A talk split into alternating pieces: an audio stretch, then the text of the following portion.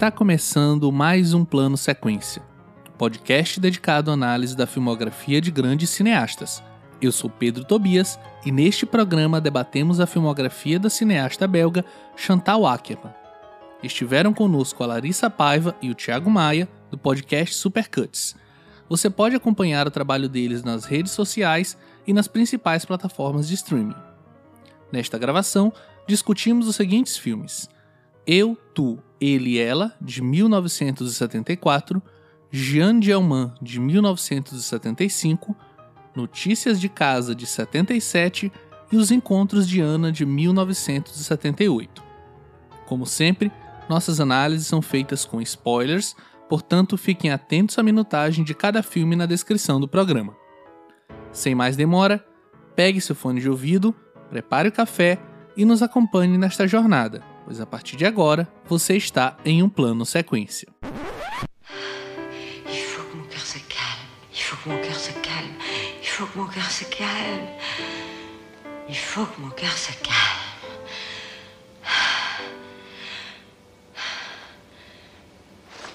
Cette nuit, affolé, il m'a tenu éveillé auprès de mon mari qui s'était endormi, son corps contre le mien,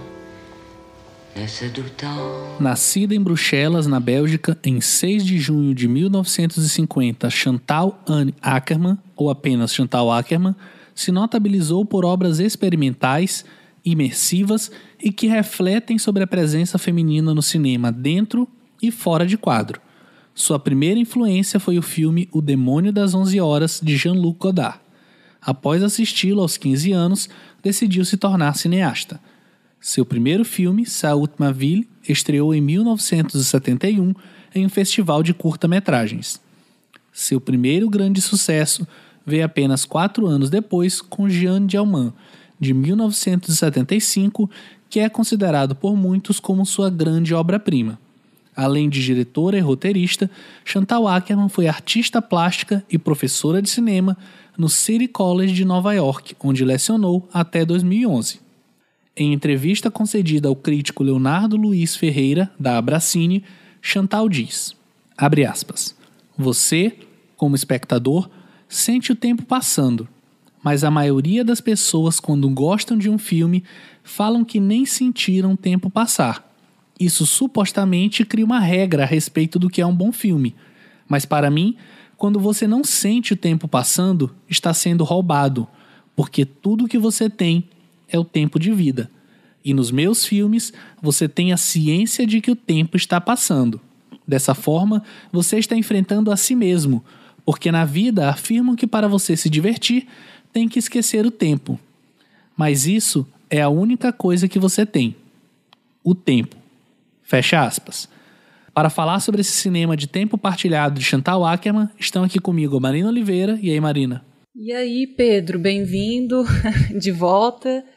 É, tô animado hoje aqui, a gente com a casa cheia, né, para falar de um cinema tão, tão diferente, assim, do que a gente vem falando nos últimos programas. Eu acho que a gente vai ter um debate legal hoje. Muito bom. Aqui com a gente também é o Leandro Luiz. E aí, Leandro? E aí, Pedro? Pô, bom ter o nosso host de volta, não é mesmo?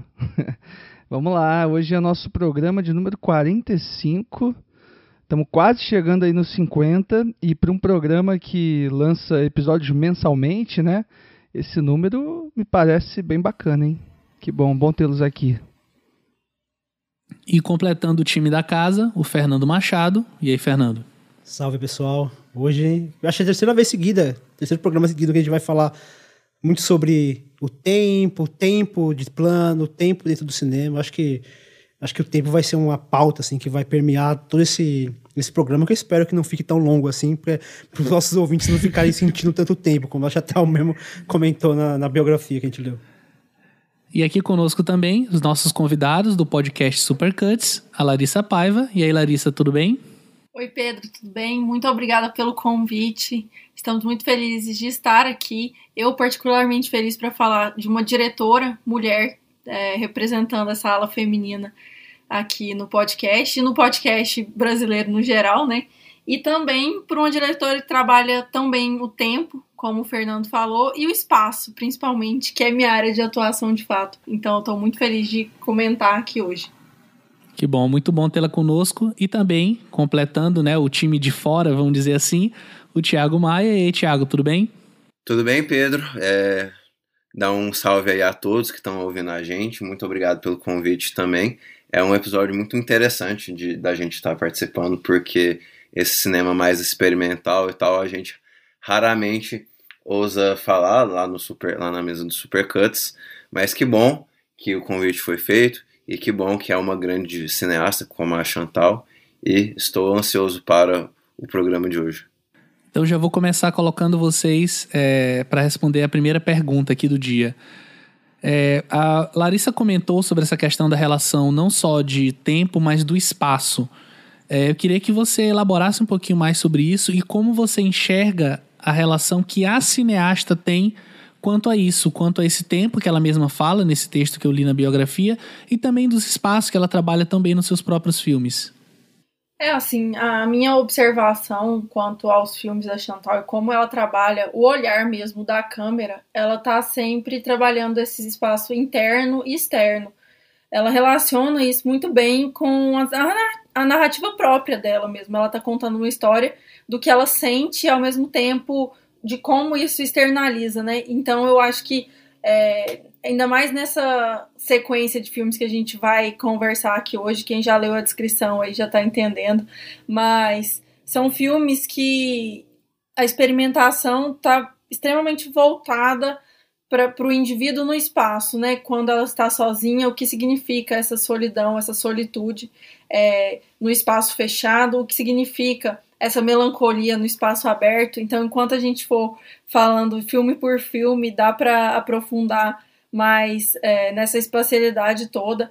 Mas eu fiquei muito impressionada assim com essa filmografia dela, é, principalmente voltando o olhar para esse espaço e para como ela traz isso para um olhar muito particular, assim, muitos do, dos cineastas que trabalham espacialmente, é, normalmente eles trazem uma carga muito impessoal para as cidades e para os espaços mesmo fechados, né, os lugares e não lugares. E eu acho que a Chantal ela traz uma carga muito pessoal para esse espaço e acho que tanto os planos longos que ela faz e como ela não tem pressa para te tirar daquele espaço, é, você cria uma ligação com ele, né? Seja ele interno ou externo.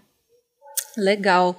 É, eu acho que fica muito claro essa, essa relação quase que biográfica, né, que ela tem com os filmes, mas é uma, uma observação que ela mesma faz, assim, porque uma coisa que é muito recorrente do cinema é essa tentativa de rotular a obra dela, é essa tentativa de rotular, de dar um significado. E ela diz numa entrevista para a Bracine também, para o Bruno Guetti, ela fala que os rótulos reduzem as possibilidades que a obra traz embutida em si. Os meus trabalhos, por exemplo, têm um elemento ou a sua origem em dados biográficos, mas de forma alguma eles se restringem a falar sobre mim. E eu sinto que é muito isso. Não existe esse egocentrismo dela é, partir de um ponto, é, ela tem um ponto de partida pessoal e o filme ser sempre sobre ela.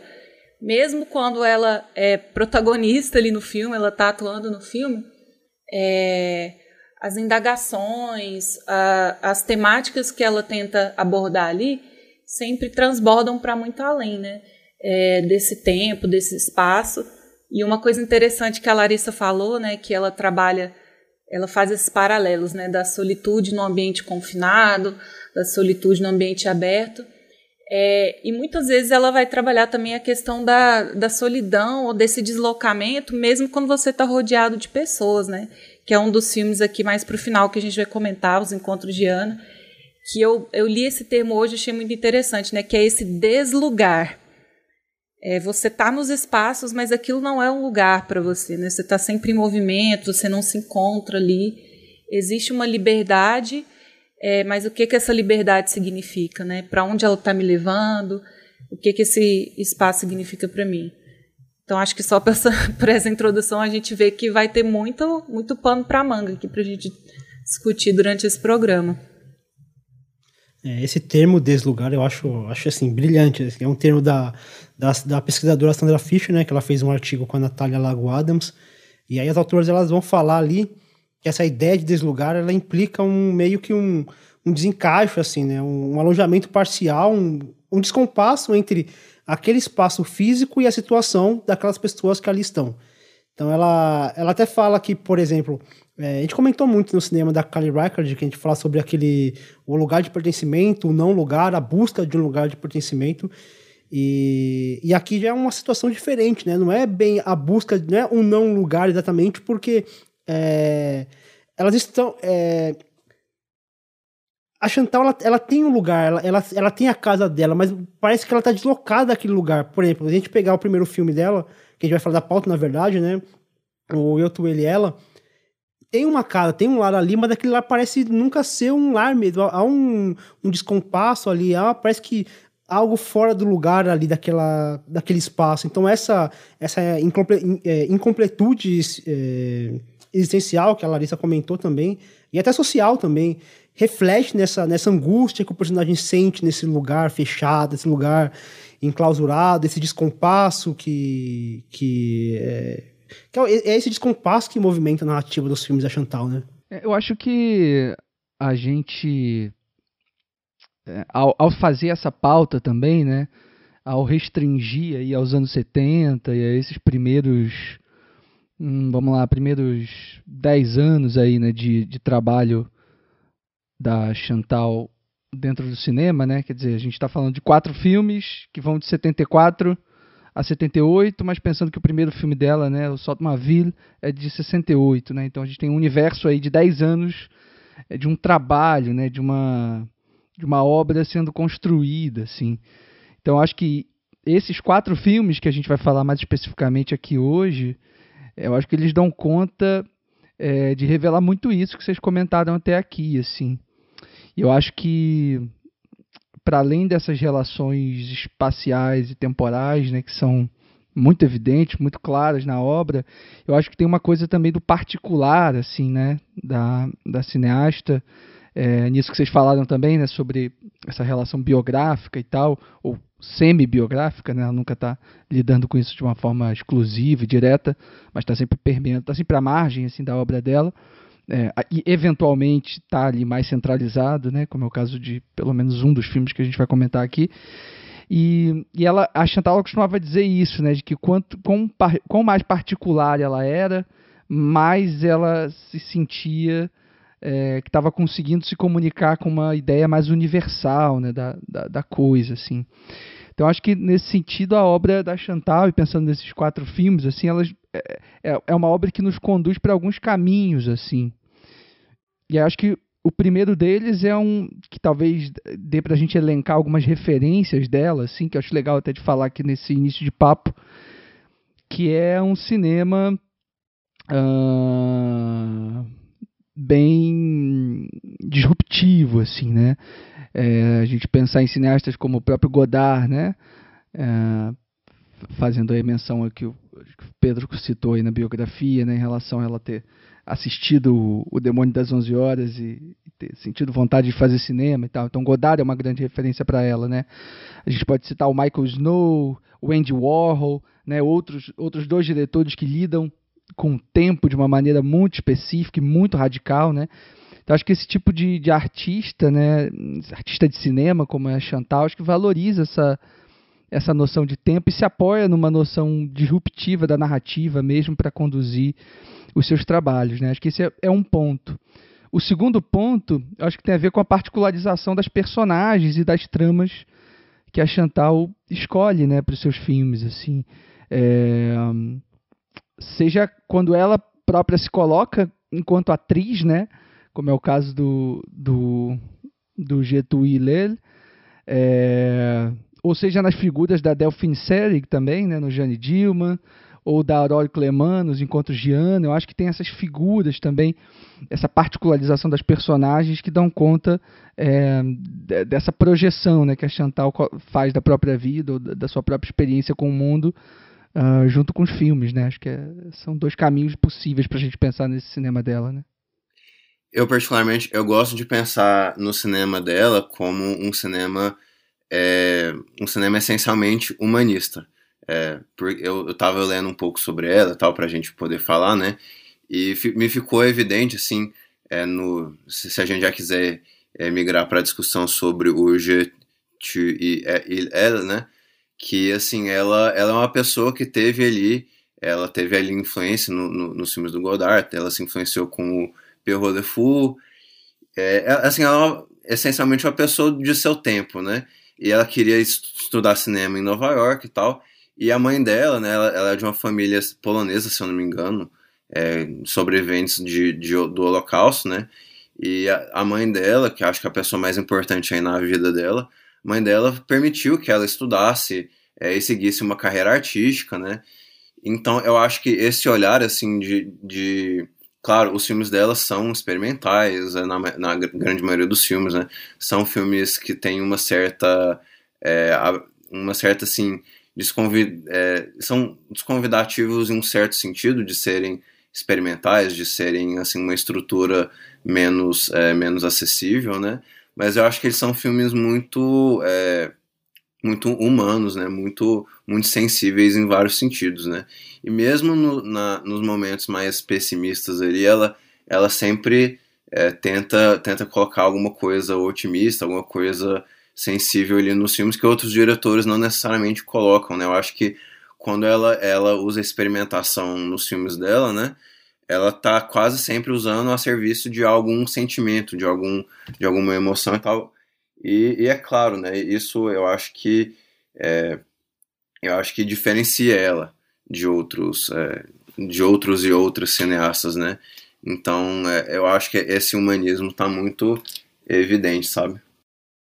Ah, concordo. Porque quando se fala do cinema dela, as pessoas tendem a falar ah, um cinema minimalista, feminismo. é, e ela não gosta de se colocar nessas caixinhas, apesar de ser isso, é isso e muito mais, né? É humanista também. É... Mas, assim, quando a gente usa essa palavra experimental, né? É, talvez remeta da ideia de uma coisa mais livre, né? Mais solta. E no caso da Chantal é interessante como ela sempre disse, né? É, ela além de ser atriz, diretora, escritora, artista plástica, então nos filmes dela, geralmente, ela faz basicamente tudo. Ela gosta de dizer que ela tem o controle absoluto, assim, tudo que está na tela foi escrito por ela, foi tudo milimetricamente é, ensaiado e não existe improviso. Ela gosta de falar que não existe é, improviso no cinema.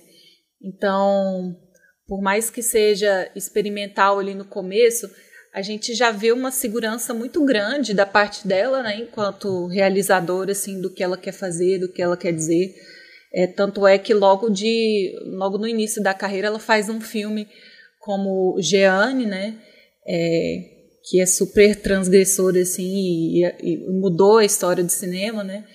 Então, existe essa experimentação, mas ela tem muito controle é, e muita segurança daquilo que ela está fazendo, né. Agora, eu fiquei, fiquei, fiquei só a fim de falar uma coisa também, assim, ouvindo vocês falando, assim. É, é porque é óbvio, assim, claro que a, que a Chantal ela é uma cineasta um, fora da curva, assim, né? Acho que fora da curva em todos os sentidos. Mas assim, acho que para não assustar muito, de repente, nossos ouvintes, ou, ou uma pessoa que, que, que, não teve um contato ainda inicial com a, com a Chantal, eu acho que vale a gente fazer uma diferença também, né, quando a gente fala que ela faz um, um possível cinema experimental e tal. Mas não é exatamente um experimental, como, por exemplo, citei o Andy Warhol como uma referência, né?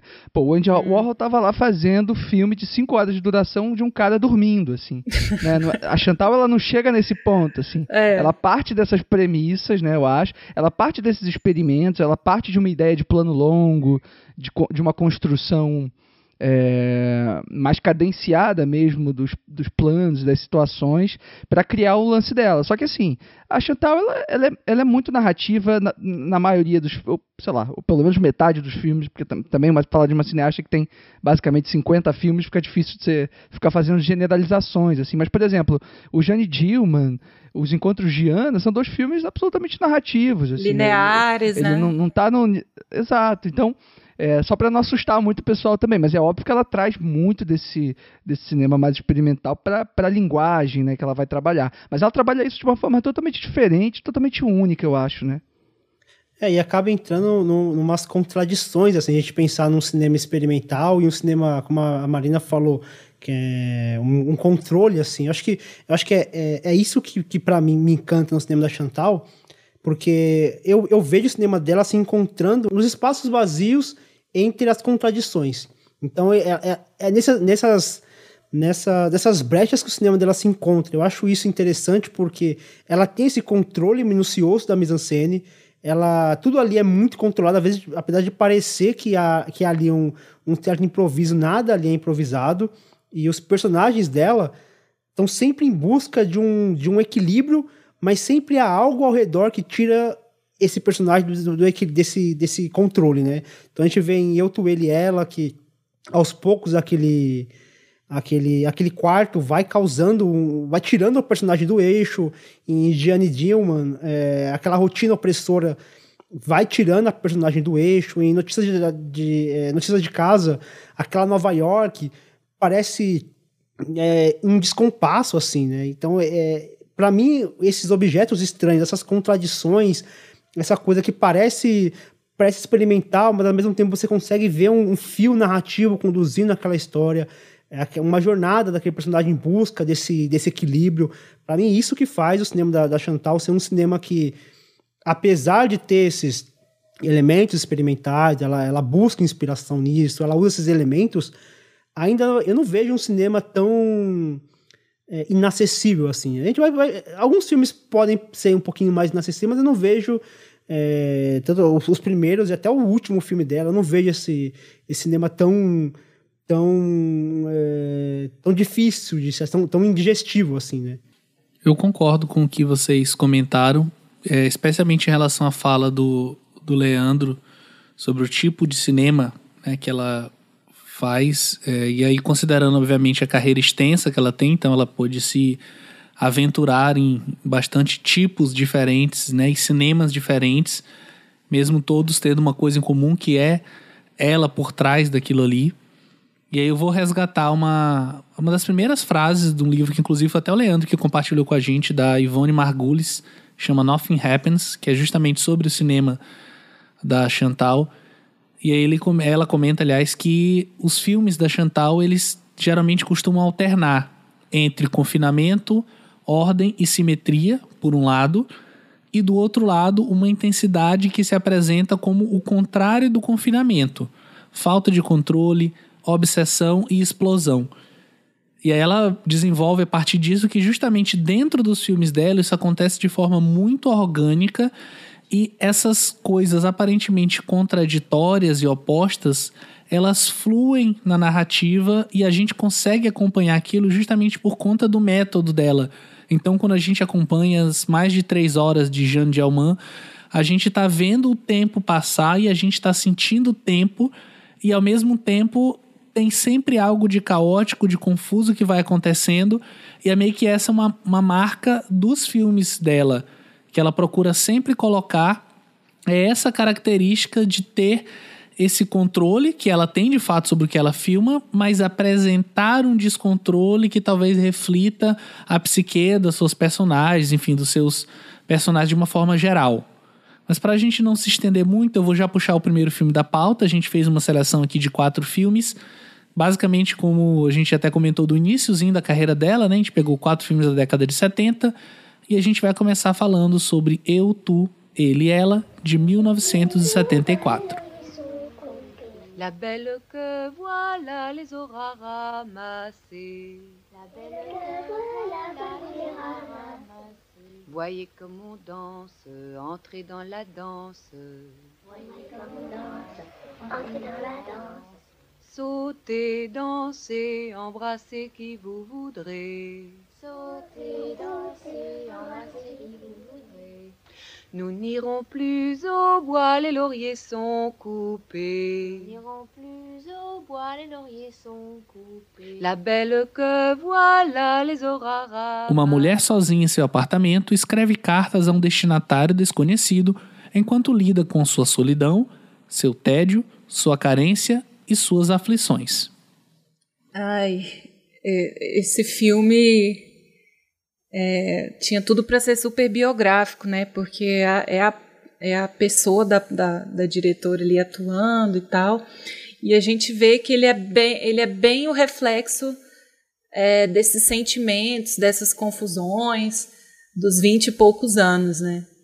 É, então, não importa muito, né, esse título assim, quem, quem é ele, quem é ela, quem é tu, quem sou eu, assim. Eu acho que através desse tempo que ela estende as cenas e a maneira como ela vai trabalhar os planos aqui, da montagem que ela faz, é, ela consegue uma aproximação muito grande com a gente. Então, é, se você consegue vencer os primeiros 30, 40 minutos do filme ali, que são, apesar de que acontece até um número considerável de coisas, assim, tem bastante ação dentro de um nada, né?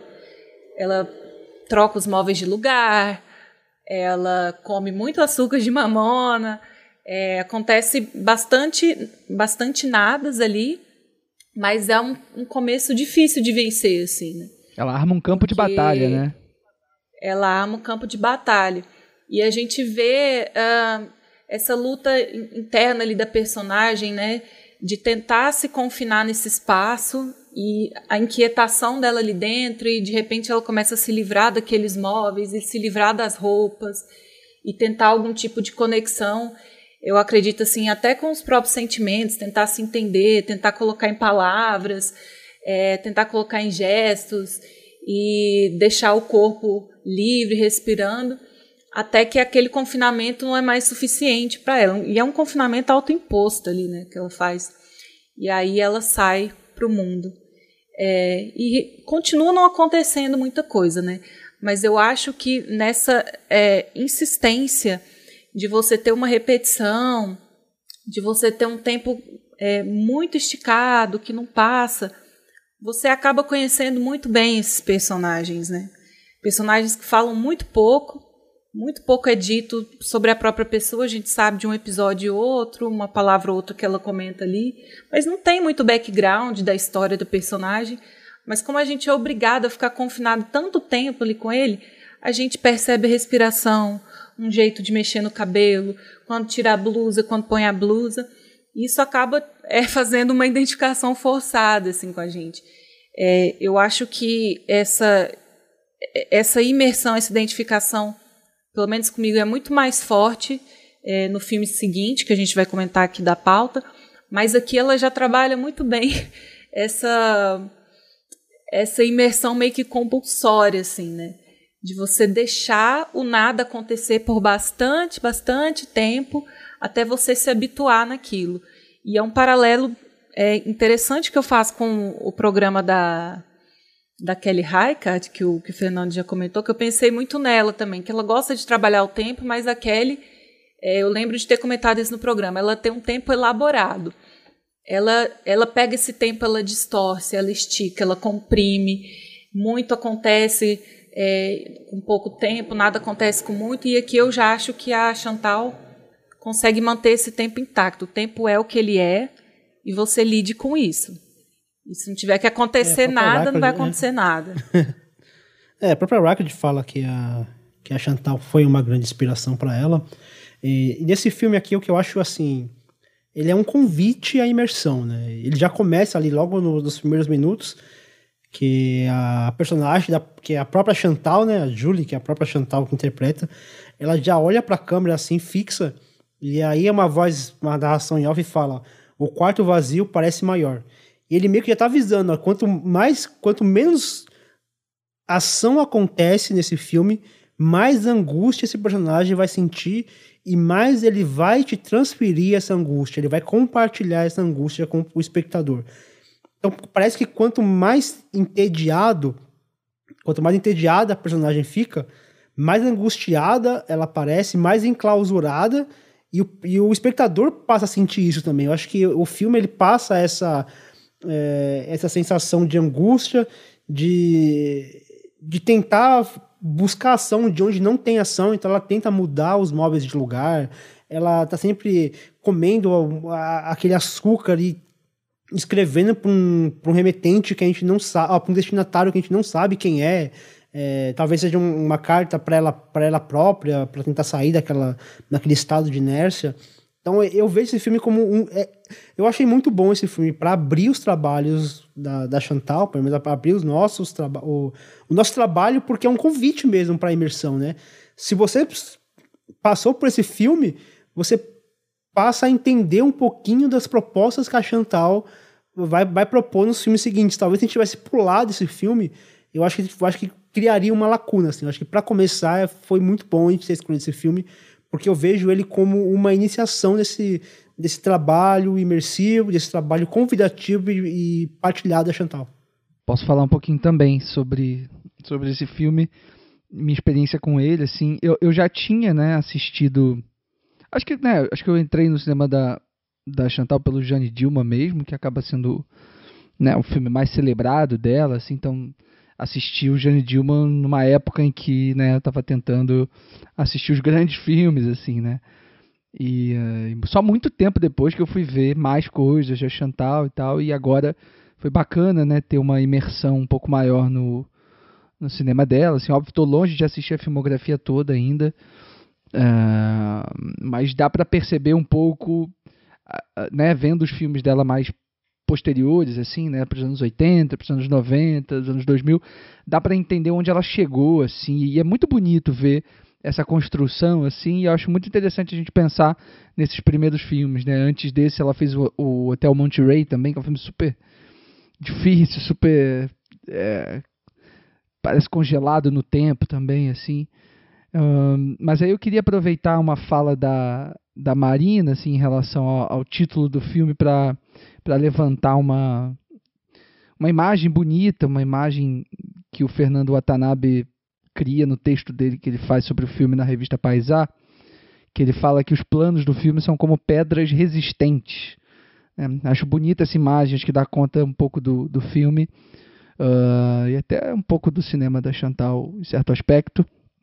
E ele continua no texto dele falando né, sobre essa, essa, essa estrutura bem rígida né, que a Chantal impõe, né, essas três partes distintas que são muito bem definidas e essa primeira parte dela no quarto, a segunda parte dela em, em, trânsito, né, que ela encontra aquele caminhoneiro e pega carona, e a terceira parte dela encontrando uh, talvez né, a, a, desti o destina a destinatária do, do das, das, cartas que ela escreve na primeira parte, né. Uh, então, e, e, e, o Fernando ele faz essa, essa relação uh, do título com essas três partes, né, como se o eu fosse a própria Chantal barra Julie, né, é, o tu seria. Opa, peraí, como é que é? Eu seria a própria Julie, o tu seria o espectador, né? Estaria se direcionando a gente. O ele estaria se direcionando ao motorista ali do caminhão, que tem aquele plano longuíssimo daquela praticamente daquele monólogo dele se abrindo, né, para para personagem se abrindo para a gente também, uma relação complicadíssima, né? E o ela seria, enfim, no fim, a pessoa, né, a mulher que ele encontra e tem aquela cena de sexo muitíssimo provocadora e, e, e muitíssimo frontal também, né? Fechando é... o filme de maneira magistral, assim. Então eu gosto dessa relação que ele faz com, com o título e com, e com, essa, com essa estrutura narrativa, assim. Assim, só um comentário rápido antes do, do Tiago falar é, você falou dessa cena de sexo, eu, é, é, é, muito interessante, assim, como o olhar de uma mulher, ainda mais uma feminista como a Chantal, né, é, filma diferente uma cena dessas, né, e ao mesmo tempo que é uma cena é, esteticamente muito bonita, né, a pele branca no lençol branco, aquele contraste do preto e branco e tal, a câmera corta bem pouco, acho que são uns 15, 20 minutos ali de cena, né, não existe uma erotização daquilo, né? A gente já falou de um filme, eh, eu acho que era do Park Chan-wook, uh, The, The Handmaid. Como que era o nome, Leandro? Você lembra? Ai, lembro. A criada, isso. É, e tem cenas de, é, de sexo com mulheres, né? E a gente chegou a comentar assim que existe um, uma erotização daquilo, né? Chega a ser meio pornográfico, assim, que geralmente é o que acontece quando tem um homem filmando um, um, um romance entre duas mulheres, né? E aqui o sentimento é, é, é totalmente misto, assim. É erótico, é bonito de se ver, mas não é erotizado, sabe? Não tem, não é fetichizado. Ah, elas meio que são silenciadas, assim, não existe aqueles, aquela coisa pornográfica, aqueles gemidos altos e tal. E existe uma voracidade, assim, que em alguns momentos parece até que elas estão lutando ali, né? Então eu acho que o olhar, a sensibilidade que ela traz para essa cena, assim, de tratar isso com uma naturalidade e ao mesmo tempo é um olhar muito diferente do que um homem ou até outras mulheres trariam para uma cena como essa, né? Eu acho que já mostra muito das bandeiras que ela levanta sem ser é, uma, uma pessoa panfletária, né? Acho que fica muito claro aqui. É, não, então, eu, eu quando eu tava dando aquela pesquisadinha a, a respeito desse filme, um fato que tava indo lá em cá pra mim é, tipo, se ela tinha feito esse filme em Nova York ou não, né? Porque, assim, na minha concepção, faz muito sentido ela ter feito esse filme no momento da vida que ela fez, assim, é, tendo estudado em Nova York e tal. Então, na verdade, aí eu fui descobrir que o filme, o filme não foi feito em Nova York. Na, é, um, um, uma página estava falando que tinha sido em Nova York, outra falou que tinha sido de, é, de volta à casa na Bélgica. É, mas, assim, mesmo, mesmo não tendo sido feito em Nova York, eu acho que o filme conversa muito com essa sensação de você estar num, num lugar é, ou conhecido ou desconhecido, né? É, nesse quesito, assim, de, de, ela, ela passa grande parte do filme sozinha dentro do, do, próprio quarto, né? Então o filme conversa muito com essa sensa sensação de espaço, de solidão e muito de juventude, né? É um filme muito jovem, né? Então é, eu, eu, eu, não quero é, queimar a pauta aqui, porque a gente vai falar desse filme mais adiante, né? Mas assim, eu acho um, um detalhe é, impressionantíssimo que ela faz.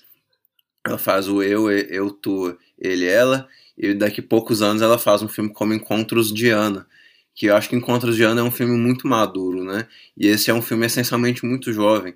É um filme que está lidando ele com, com liberdade, com é, o que significa ser livre, né? Porque eu acho que a personagem da Julie é uma personagem livre, né? E, e, e, nem, não necessariamente é uma liberdade boa, né? Acho que tem, tem um lado da liberdade boa, é, tem um lado da liberdade melancólica. Acho que tá tudo ali em cena, né?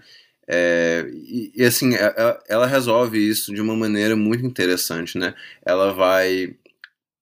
E, e assim, na, na perspectiva da Chantal, eu sei que a Julie não é necessariamente um é, um exemplo real do que era a vida da Chantal, né? Ela quer separar essas duas coisas, mas assim, eu vejo muito dela no sentido de que ela, ela quer colocar pra gente o que é essa criatividade de você assim, ser jovem, você ter energia dentro de si, você ter energia criativa dentro de si, e assim, como que você canaliza ela, né? Ela escreve páginas e páginas, né? O que seria ali uma carta de amor, mas assim, a, a, a própria carta de amor é uma obra de arte também, né? É, e tem uma cena que ela derrama o açúcar ali pelas cartas, né? É, é como se, a, se ela derramar o açúcar também fosse algo meio artístico, tá? É, então eu, eu vejo muito, eu vejo muito é, isso, essa conversa assim, entre ser jovem, é, ser livre, inclusive para assim, ficar é, na sua própria melancolia, né? E, e também depois a, a, o filme vai desenvolver para um, um, um lado que eu acho muito interessante, né? Que ela vai encontrar com o, o motorista de, de caminhão e, e, e, é claro, né? É, tem o contraste com a, a, cena com a, a amante dela, a namorada dela, né? É, tem o contraste no que se, no que se refere à, à sensibilidade, né? A, a euforia, né? É, uma, uma, uma das cenas é protocolar é, é, é desvinculado e outra, a, a, outra cena é quente, é eufórica. Mas mesmo, mesmo que ela não, não sinta uma paixão profunda com o caminhoneiro, né? Aí volta o que eu falei um pouco no começo do programa. A Chantal, ela é essencialmente uma diretora é, humanista, né? Porque a, a Julie, como uma, uma pessoa jovem, uma pessoa artista, ela talvez não está não tá interessada no motorista de caminhão como um homem, mas ela está interessada nele como pessoa, né? Como ser humano, ela está interessada nele, nas histórias dele, na vivência dele, nas experiências dele. Então, ao mesmo tempo que ela, ela a Chantal se filma é, relativamente desvinculada, relativamente é, fora daquela cena, ela também tem um interesse intrínseco àquela existência daquela, perso daquela personagem e daquele personagem, né? Então, o filme vai resolvendo essas questões de uma maneira que eu acho muito bonita. É muito legal, Tiago, você trazer essa questão da liberdade, porque a gente falou no programa passado que o Eduardo Coutinho, no auge da sua sabedoria e, e da sua experiência, ele fala que aquelas prisões que ele cria, aqueles espaços confinados que ele cria, dá liberdade para ele poder trabalhar. E aqui, nesse filme, é exatamente o oposto disso, né? Que é a juventude, que é essa liberdade aprisiona a Julie. Ela fica aprisionada a essa liberdade que ela tem. Ela, essa liberdade permite com que ela fique em casa, do que ela saia de casa, de que ela vá se encontrar com, com esse caminhoneiro, que eles vão ter uma, uma relação muito fria e distante e, e impessoal. E essa liberdade faz com que ela vá ter essa relação com a, com a amante dela e ela tenha aquela relação intensa, aquela performance, né, que, aquela cena de sexo, na verdade, é uma performance, né? Eu até coloquei aqui no, no nosso chat que me lembrou muito a, as performances do filme Pendular, da, da Julia Murat. Então, ali aquela, aquela performance é, bonita, aquela dança entre as duas, e no final ela escolhe simplesmente ir embora. É, então, ela, ela, ela tá em busca de algo, essa liberdade faz com que ela possa é, chegar nesses lugares, né, nesse, nesse homem, naquele caminhoneiro, na amante, mas essa liberdade não faz com que ela se apegue àquilo, não faz com que ela se ligue àquilo. Então ela acaba ficando presa nesse, nessa rotina ou nessa busca. Né? Acho interessante essa contradição entre essa liberdade e esse aprisionamento emocional ou psíquico dela. Vou aproveitar a deixa aqui, prometo ser breve mas para falar sobre esse aprisionamento, né? O que eu percebi nesse filme é que o corpo ele tá ali para ser um limitador e eu percebo isso é, em como ela trabalha o tempo mesmo com o ciclo menstrual dessa da personagem principal dela mesma, né? Então o, é o corpo em, em, foco total, o corpo como ser e o corpo como limitador espacial. E os limitadores espaciais externos do corpo também, por que não, né? Então existe essa dualidade do interno, do que ela pensa, do que ela sente, que é mostrado, né, nesse primeiro tempo do esse primeiro tempo do, do filme e esse primeiro momento, né, do filme e nos outros momentos eu sinto que existe mais espaço é, para que os outros cheguem até esse corpo e interag vai interagir com ele, né? Nesse primeiro momento o corpo é muito único e o corpo delimita ela mesma e até o tu, né? Nós é, é, nós estamos condicionados àquele corpo e aquelas sensações que ela tem. Acho que faz muito sentido isso que você falou especialmente quando a gente considera o, o, o, rumo que a carreira dela vai levar, né? E como ela tá sempre, de uma certa forma, não diretamente, mas especialmente considerando aqui a nossa pauta, é em busca disso novamente. E aí eu quero resgatar um, um trechinho de um texto do David Douet para a Cinemateca Francesa, um texto de apresentação da Chantal, e ele fala especificamente sobre o Getu Ilele. Ele comenta assim, é jovem Falido Selvagem. Esse filme não adota nenhum tipo de realização muito trabalhosa. Para a cineasta, a mise-en-scène se apresenta apenas como um jogo onde as imagens, o som e o processo narrativo se, se, se apresenta de forma telescópica e dessa forma o filme, de acordo com as dores e os desencantos dos personagens, é, consegue se apresentar em três formas, né? No seu início, no seu monólogo e no seu encerramento. Então ele destrincha o filme a partir desses momentos e a partir justamente dessas agruras desses personagens que a gente vê apenas de forma é, rasante, assim, a gente vê muito de fora a partir da nossa protagonista. Ela que é os nossos olhos e a partir do jogo que envolve a sua presença é que a gente consegue é, se organizar e consegue acompanhar um pouco melhor essa rotina e entender não só quem são esses quatro pronomes, mas o que de fato cada pronome representa. Né? Que nome eles estão de fato substituindo ou invocando para a gente como é, espectador, né? É, que a gente pode então partir para o próximo filme da pauta, que ela vai fazer no ano seguinte, em 75, Jeanne Dielman. Et maintenant la bagatelle pour piano numéro 27, opus 126 en la mineure de Ludwig van Beethoven, la lettre à Élise, interprétée par Suzanne Duchesne.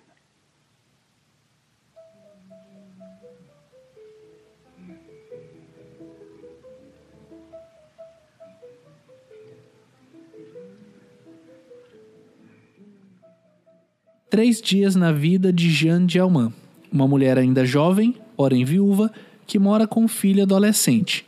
A junção do sufocamento pela rotina com o fato dela atender aos clientes em casa conduzem Jeanne a um evento catalítico. E aí, gente, o que vocês têm a me dizer sobre esse que eu diria que, né, até como eu comentei na biografia, é a grande obra-prima da carreira dela, né? Total. Não sei se vocês me permitem começar só para fazer uma ponte entre o que a gente estava falando agora sobre o filme anterior, em relação ao que o Tiago e o Fernando falaram sobre essa ideia de performance no cinema da, da Chantal, acho que faz uma conexão boa entre um filme e outro, assim. Porque olha só que curioso, eu estava assistindo um documentário que a própria Chantal Ackerman fez sobre ela mesma. é um documentário chamado Chantal Ackerman por Chantal Ackerman, que ela fez em 97. É muito bom, é muito, é muito bom esse documentário. É muito bom. E, e, e, é um projeto que, na verdade, é, era. Enfim, convidavam-se diretores para falar sobre diretores uh, famosos e tal. Aí a Chantal foi convidada e perguntaram para ela, né? A quem que você gostaria de falar sobre quem? Aí ela, enfim, falou um, dois, três, quatro, cinco nomes, aí os caras falaram, putz, todo mundo já, já foi feito, assim, já falaram sobre esse, sobre esse. Aí ela meio que falou como uma piada, assim, ah, então vou fazer um sobre eu, assim, sobre eu mesmo e tal, sobre mim mesma. É, aí ele, aí meio que a brincadeira virou verdade e ela acabou fazendo, assim. E o que eu acho um barato nesse filme, assim, e eu acho que revela muito do que são os filmes da, da Chantal, é que, e tem a ver com essa coisa performática, assim, é porque esse documentário que ela faz, ela começa meio que lendo um, um, uma espécie de texto que ela produz sobre ela mesma e tal. E é um texto super, uh, ao mesmo tempo desengonçado e humilde, e ao mesmo tempo controlador e, e certinho, assim, né? Dá pra, dá pra ver que, que ela faz uma coisa muito pensada, assim.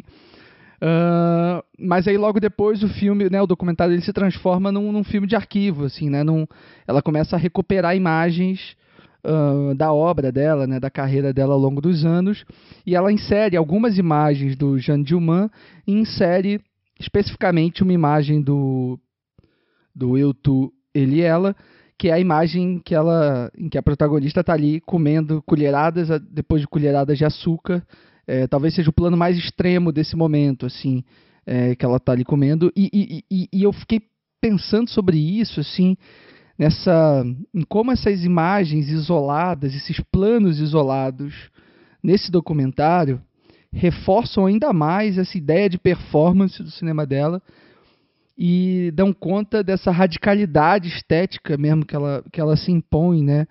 E, e tentei fazer uma, uma comparação com os próprios filmes, assim, né? Tanto com Eu, Tu, Ele Ela, quanto com Jane Dillman. Assim, parece que nos filmes esses planos eles se pulverizam né, ao longo de uma linha de tempo, ao longo de uma narrativa, que as coisas vão se ajustando, né?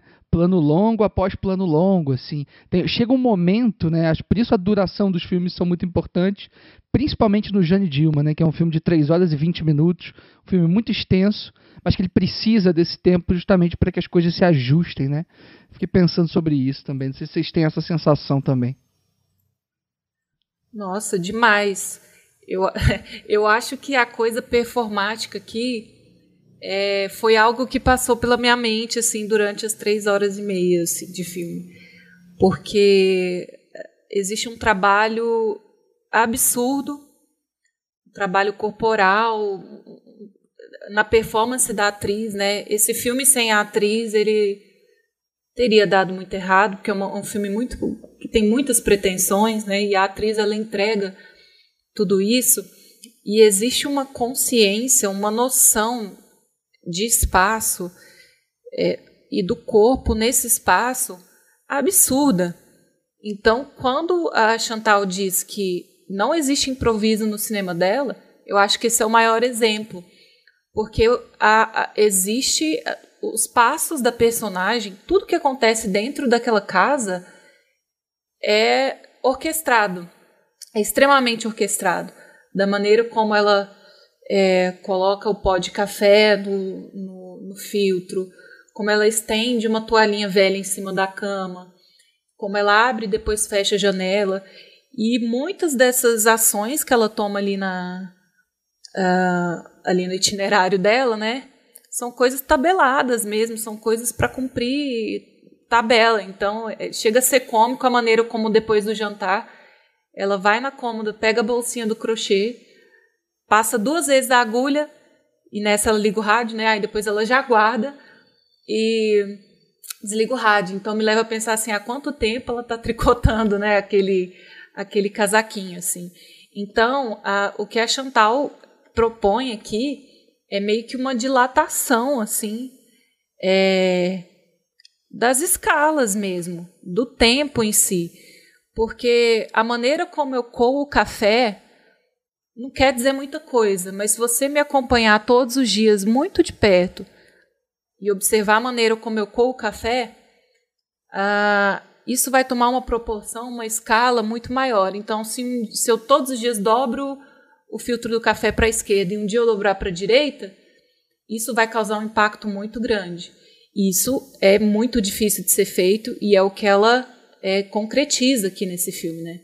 Então existe uma dança muito, muito, muito bem orquestrada. Ela parte de um princípio muito simples, que é repetição e diferença. Só que tem até uma, uma frase que é, é dela mesmo, né?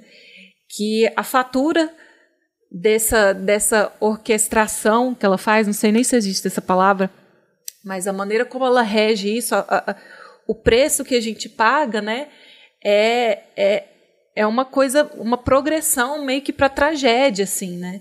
Coisas muito básicas do dia a dia podem se tornar um, um, uma grande tragédia grega. E tem até uma aspas dela, né, que ela cita desse filme. Quando ela bate com um copo de leite na mesa e você pensa que o leite pode derramar, isso é tão dramático quanto um assassinato. E foi exatamente isso que eu senti nesse filme, acompanhando essa mulher. Quando você vence a primeira hora do filme, mesmo que você não esteja é, curtindo super, você vai ver até o final, mesmo que por curiosidade para saber o que acontece, né? Então, se você consegue chegar até o segundo dia ali, você não vai mais largar esse filme. E aí, um simples, naquele, naquele segundo dia, quando ela recebe o cliente, né? E são, são enquadramentos muito interessantes que ela usa, né?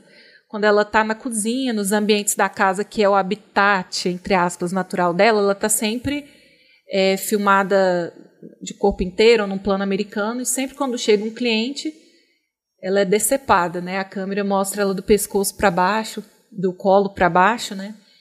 E aí, quando esse homem entra no quarto, e aí tem um corte brusco, e de dia já passa a ser noite, dá uma mudança de iluminação muito brusca, você já percebe que esse cara passou mais tempo do que necessário ali.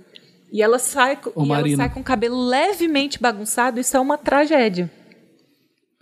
É até engraçado como ela começa em algumas dessas cenas, se não em todas, sempre fazendo a comida e parece que aquele evento que dura um dia inteiro, pelo menos para o espectador, só interromper um pouquinho a vida dela, porque ela termina e volta para a cozinha para terminar o jantar e a vida segue, né? Exatamente. É, e eu acho que também essa é, é, é, muito genial da parte da Chantal exatamente isso.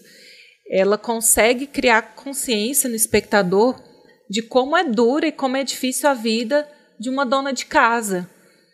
Existe é muito comum essa crítica, né, de que ah, ela não trabalha, ela é dona de casa. Ah, ela não trabalha, ela só cuida dos filhos.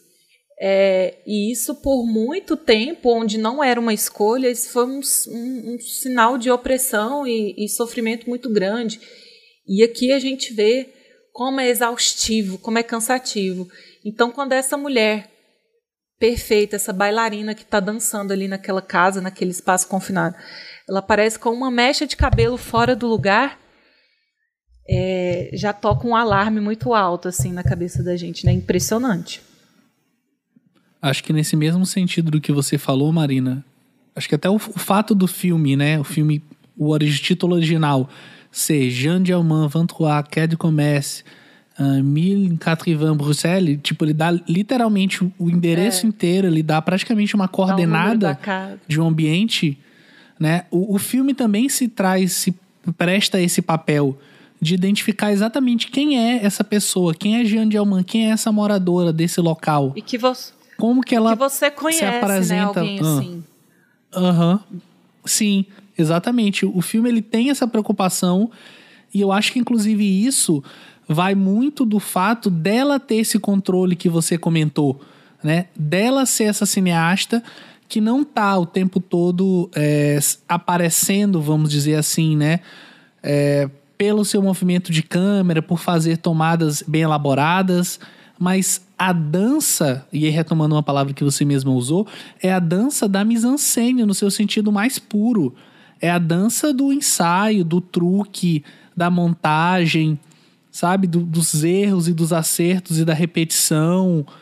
É, isso tudo acontece de uma forma que vai engabelando né, o, o espectador. A gente vai se sentindo parte daquele ambiente e não vai percebendo que aquele ambiente, na verdade, não existe, ele está atraindo a gente, né?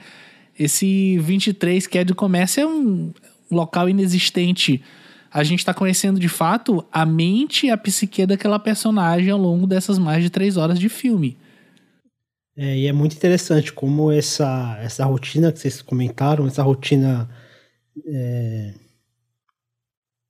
diária, essa rotina doméstica, essa rotina como é, é, ela é invisibilizada, como é desvalorizada, como tudo que ela faz ali dá a impressão de que não é valorizado. O filho dela, momento algum, valoriza aquilo que ela faz, né? Então, é, ou, ou mesmo quando você vê aquela vizinha que, que vai lá conversar com ela e ela tá preocupada com, com o jantar que ela vai fazer no dia seguinte. Então, tem muita gente, principalmente tem muitos homens que sequer parar, param para pensar nisso. tipo, o que, que, eu vou fazer de jantar no, no, dia seguinte? Porque simplesmente vai chegar e já tá lá feito. Vai, alguém fez para ele. Sempre fez assim. Então, é, essa personagem, tanto que a Chantal ela fala que ela não, não se inspirou em alguém específico para compor esse personagem, né? Ela fala que a gênese dessa. A gênese certamente está em diversas pessoas que ela conheceu. Então ela fala que várias mulheres que gesticulam daquela maneira, que se vestem, que se, que se penteiam. Por isso que essa mise-en-scène que o Pedro comentou, essa mise-en-scène trabalhada, meticulosamente enquadrada, para perceber e, e, o que ela, o que a Chantal fala, sentir o tempo mesmo, é sentir o tempo, é sentir o peso de cada segundo que ela gasta para fazer aquele bolinho de carne e para fazer aquele aquela batata. E como que uma coisa que dá errado vai desencadeando. Você vê que o, o filme ele começa no, no, primeiro dia tudo dando muito muito certo. E aí no segundo dia as coisas começam a sair do controle. E no terceiro dia acontece a, a o, o, grande evento catártico do, do filme. É, então é, é essas é essa movimentação. E como por mais que ela pareça estar no controle, ela nunca está realmente no controle. Porque uma coisinha que deu errado, um, um minuto que ela ficou a mais com aquele cliente, queimou a batata, queimando a batata, o menino vai, vai jantar mais tarde, o menino jantar mais tarde, eles vão sair mais tarde para passear, saindo para passear mais tarde, eles vão chegar mais tarde mais cansado. No dia seguinte, ela vai acordar mais cansada porque ela dormiu menos. É, ela dormiu menos, então vai desencadeando uma série de eventos mesmo diante desse controle. Então mostra a, a fragilidade dessa personagem, como essa vida dela ela é, ela é muito frágil e ela não tem qualquer tipo de suporte, qualquer tipo de, de apoio ou de qualquer tipo de valorização do trabalho que ela faz. Então, cara, eu acho isso de. O que, que é. o dia tá dando certo e o que, que é tá dando errado, né? É, é, só isso já coloca muito, muito em xeque quase tudo, né? Assim, será que dá certo? É aquele primeiro dia é um dia certo na vida dessa mulher, né? O que, que seria isso, assim? E aí você falou também sobre essa sutil, sobre essa essa questão de desvalorização, de que o filho não, sabe, não dá valor a ela ou a vizinha, etc. Mas eu acho que o interessante, o sutil no cinema da, da Chantal é que essa desvalorização ela não é extraordinária, ela é comum. Né? Não é uma desvalorização a ponto da gente dizer, nossa, esse personagem esculacha essa mãe, né? ele trata mal, etc. Não, ele não trata ela mal, ele, ele não a desvaloriza de forma extraordinária. Ou seja, esse menino somos nós, assim, né? S são todos os filhos, são a ou a maioria deles e tal. Então acho que essa é a, gra é a graça, né? São as Exato. microagressões do dia a dia, né? É, são as Perfeito. microagressões do, do cotidiano que, a, que essas mulheres sofrem.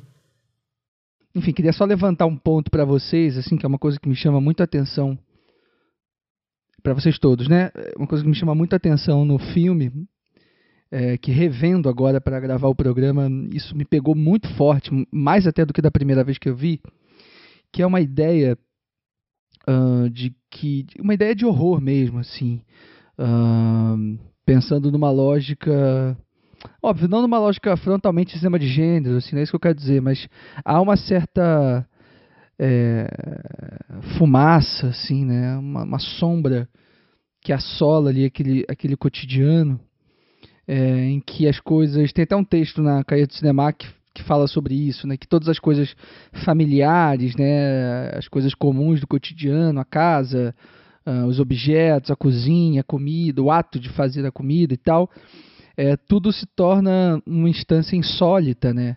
A partir do momento em que as coisas se desestabilizam, né? Então você tem a, as mãos cheias de sangue dela, aquele silêncio brutal que se impõe uh, nessa reta final, né? Um tipo de esse é como, é como vocês falaram, acho que foi o Pedro que falou, né? Essas imagens elas, elas são tão controladas, né? Que há uma espécie de descompasso e a gente vê um, meio que um vulcão em erupção acontecendo internamente no plano, né? Acho isso é o que mais me chamou a atenção. Assim, não sei se vocês também tiveram essa impressão. Nossa, eu senti muito essa áurea tenebrosa, assim. Eu acho que a própria construção ali dos espaços, né, a, direção de arte, deixa implícito muito é muito disso, assim, de que a personagem ela está vivendo uma vida muito infeliz, insatisfatória, um terror para ela mesma. Deve ter dias que deve ser horrível para ela acordar, levantar da cama, né? Então a gente tem um background, assim, aos poucos a gente vai pescando algumas coisas, né? De que ela poderia ter tido um marido melhor, de que ela não amava esse homem, é, de que alguns móveis da casa são doados e tal. Então ter sempre a sombra de um passado assim mal resolvido, dos horrores da guerra. É, então é um sentimento sombrio, pessimista que permeia o filme todo mesmo. E do segundo dia para frente, onde ela perde o descompasso, é como se a gente perdesse o nosso chão junto, né? Então tudo que eu, que eu conhecia, tudo que eu tinha, eu perdi quando essa mulher é, é, perdeu o equilíbrio dela, né? A gente estava se, se pautando, se segurando ali na estabilidade dela. E quando ela se desestabiliza, é um terror. E fica na minha mente, né? O que aconteceu? O que aconteceu? O que aconteceu? Para mim, não precisaria nem ter o, assassinato no final é, porque o terror de ver essa mulher tão destabilizada já já gerou muita coisa na minha cabeça. Então não precisaria ter algo tão gráfico, mas tem e eu acho que contribui muito para o filme também. É, uma coisa que eu senti vendo esse filme, eu nem sei se é uma, um, uma leitura tão intencional da Chantal, é que tem um plano, é, é, mais ou menos no meio do filme, assim, não é muito no final, não. Mais, mais no, na, na, no final do, do, do, primeiro dia, eu acho, que ela tá ali numa cafeteria e, e a, a, impressão que eu tenho é de que o filme todo ela não vive para ela, ela vive em, em, favor da casa, ela vive em favor do filho, é, ela vive em favor de, de satisfazer aqueles seus clientes para ter o seu sustento E aí, nesse momento que ela tá ali, que ela tá é, tomando café e aproveitando o dia, e ela olha assim, meio distante, um olhar de satisfação, que acho que pra mim é a primeira vez e a única vez que ela tem esse olhar de satisfação, exceto no final do filme, que aí tem um motivo para isso. E, e, a, e eu percebo que a partir daquele momento o dia dela começa a sair dos trilhos, né? Que, que é o que o Leandro comentou. O que, o que é um dia normal para ela? A gente não sabe, mas tirando como parâmetro o primeiro dia, o segundo dia as coisas já começam a sair do normal, já começa a não funcionar tão bem. O botão dela cai, o, a, o prato que ela faz não dá certo, a batata ela queima, ela tenta limpar ali o, a, a, a cama, arrumar a cama, ela sai esquece a, a janela aberta, ela volta para fechar a janela que ela deixou. Então, o que era tudo muito organizado é como se ela tivesse sendo punida por tirar um dia para ela. É, pode ser essa leitura porque existe esse, esse, conceito de que a dona de casa ela vive para o lar.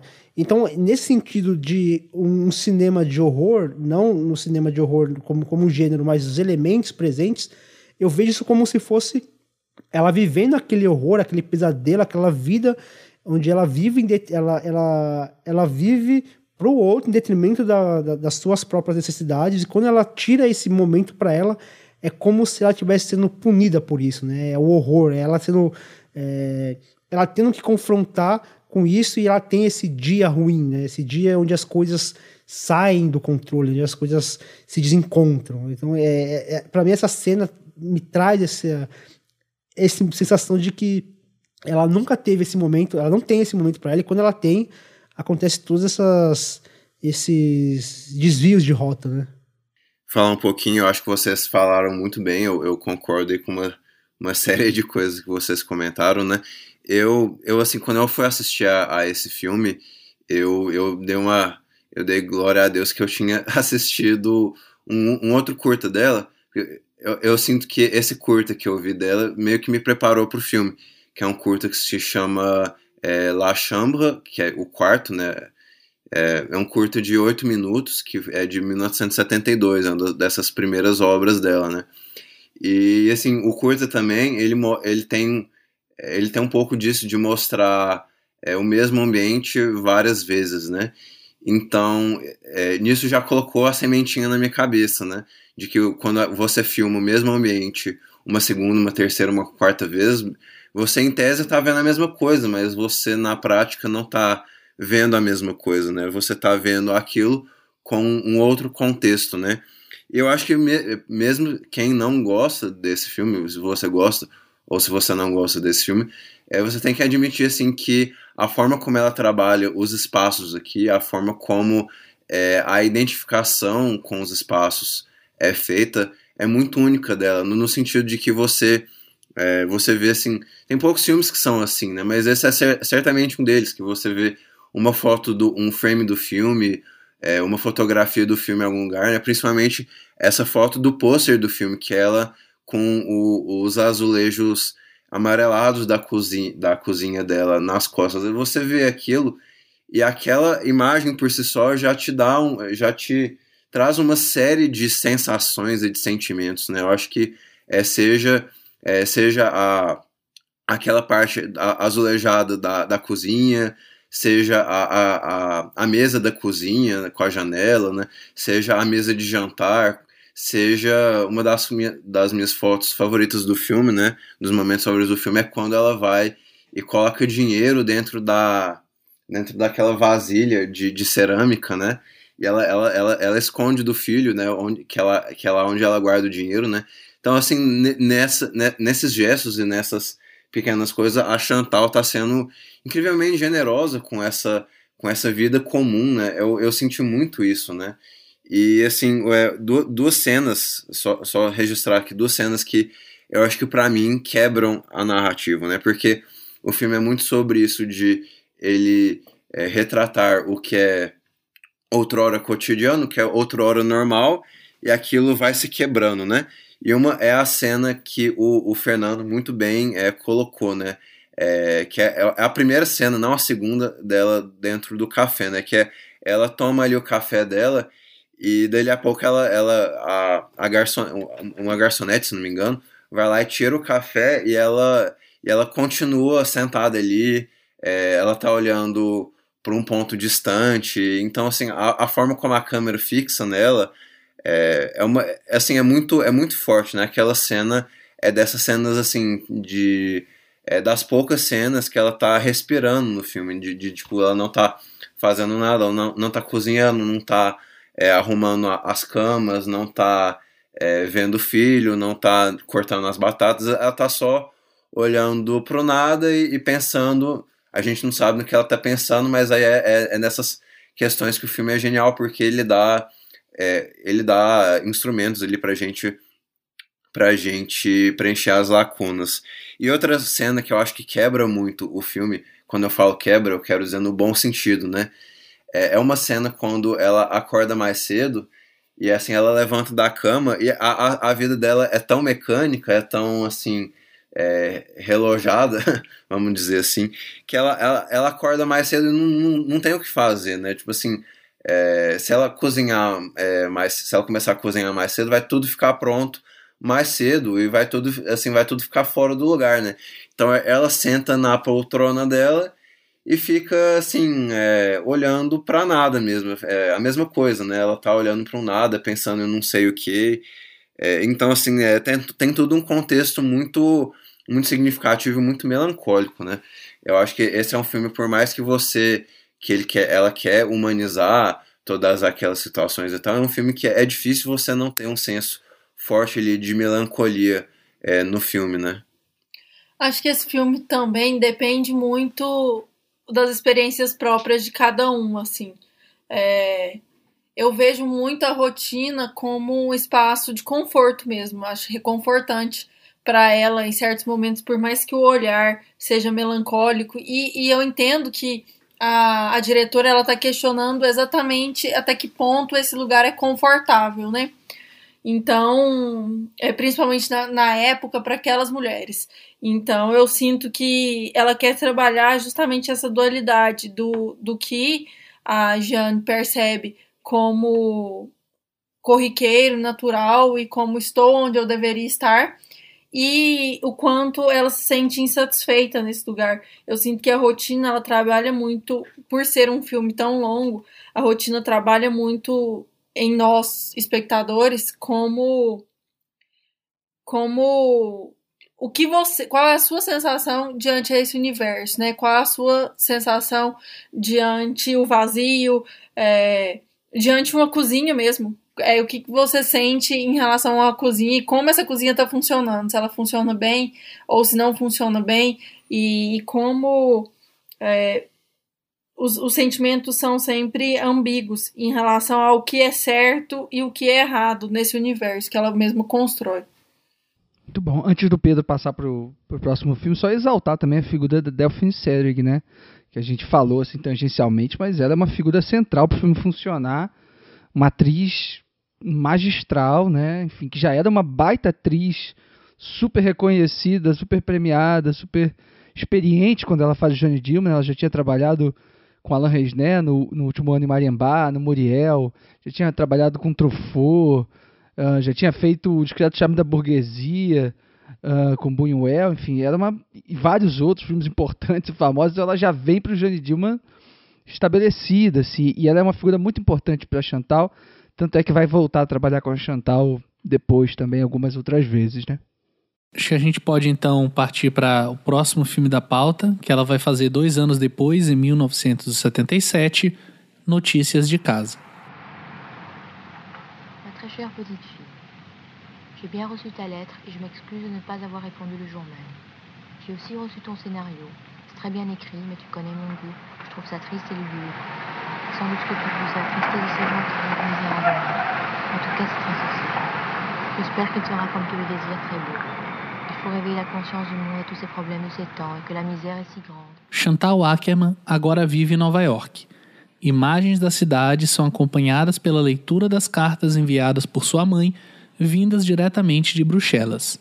A cidade se abre cada vez mais para o espectador, conforme as cartas, lidas pela própria Chantal, constroem um panorama da sua estada na cidade.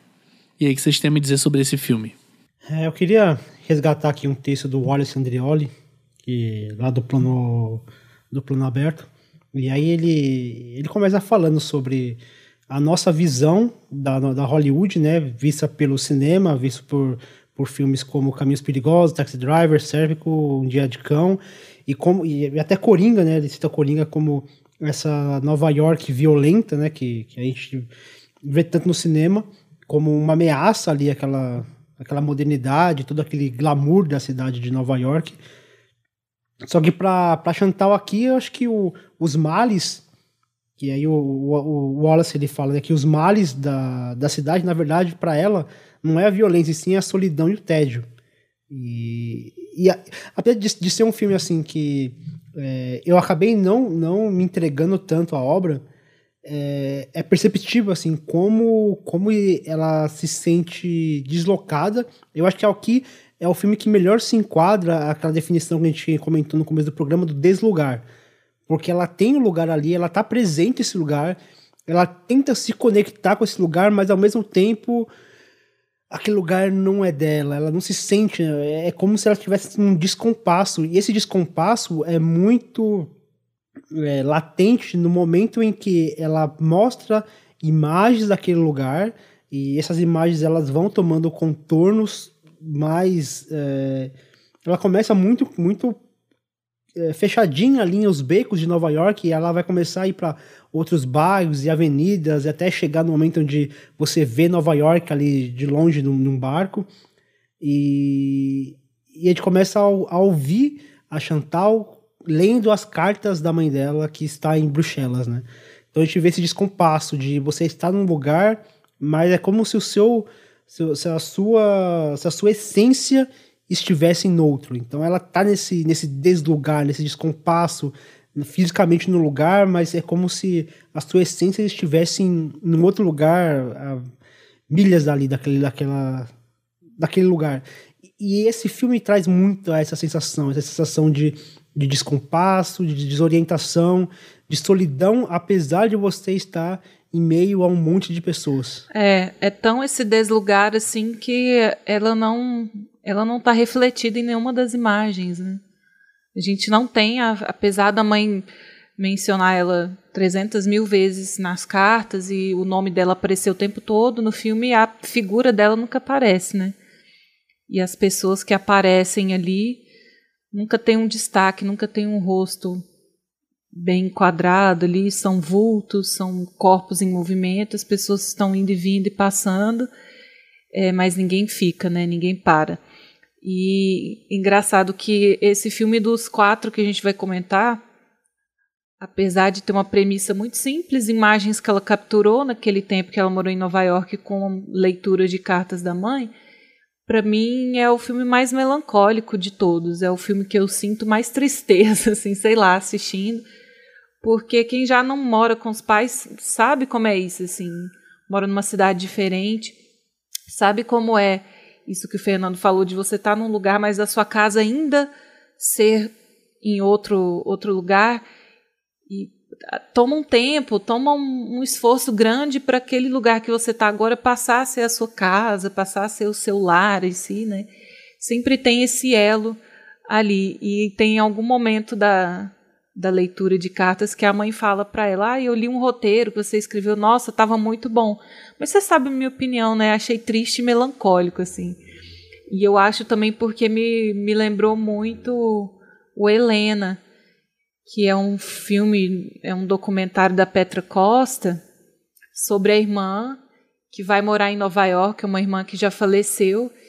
E tem isso, capturas de imagem misturado com algumas leituras de carta, com algum, algumas conversas, alguns depoimentos antigos. Então, tem muito esse sentimento de não pertencimento, de deslocamento muito grande, de, de saudade, de melancolia. Eu acho esse filme. E é interessante como existe uma linha narrativa, existe uma progressão de fatos ali, né? Apesar de ser unilateral, é a visão da mãe falando ali a história, a gente consegue sentir uma conexão entre um acontecimento e outro, uma carta e outras imagens que ela está mostrando ali. É bem interessante. Nossa, que coisa, né? Eu, eu ouvindo vocês falarem agora, assim, eu não esperava isso, assim, porque eu tive uma sensação completamente diferente da que vocês estão relatando aqui. Que doido, né? isso do Fernando ter citado Wallace, vocês terem falado sobre essa essa melancolia e tal. Eu acho que assim, acho que o filme tem sim uma uma questão inerente aí com a solidão, assim, porque eu acho que todas as grandes cidades, né, urbanas e tal, as grandes metrópoles, eu acho que dão tem esse esse fator tá sempre ali, né, a espreita, assim, a questão da, da solidão, né, de você estar tá rodeado de gente e ao mesmo tempo sozinho, assim. Mas, curiosamente, o filme me provocou outras coisas, assim, eu não tive muito essas... E, e assim, óbvio que há uma melancolia, assim, mas para mim o filme ele tá muito mais para para um deslumbramento assim com a cidade do que exatamente para uma tristeza ou para uma melancolia que aponta para baixo, sabe? Para mim é mais uma melancolia que está apontando para cima, assim, que está apontando para o bonito, assim, para o belo. Um, porque, não sei, eu me identifiquei um pouco com esse olhar, que eu não faço a mínima ideia se era o olhar, se o olhar da Chantal estava mais para isso que vocês falaram, ou que está mais para o que eu pensei.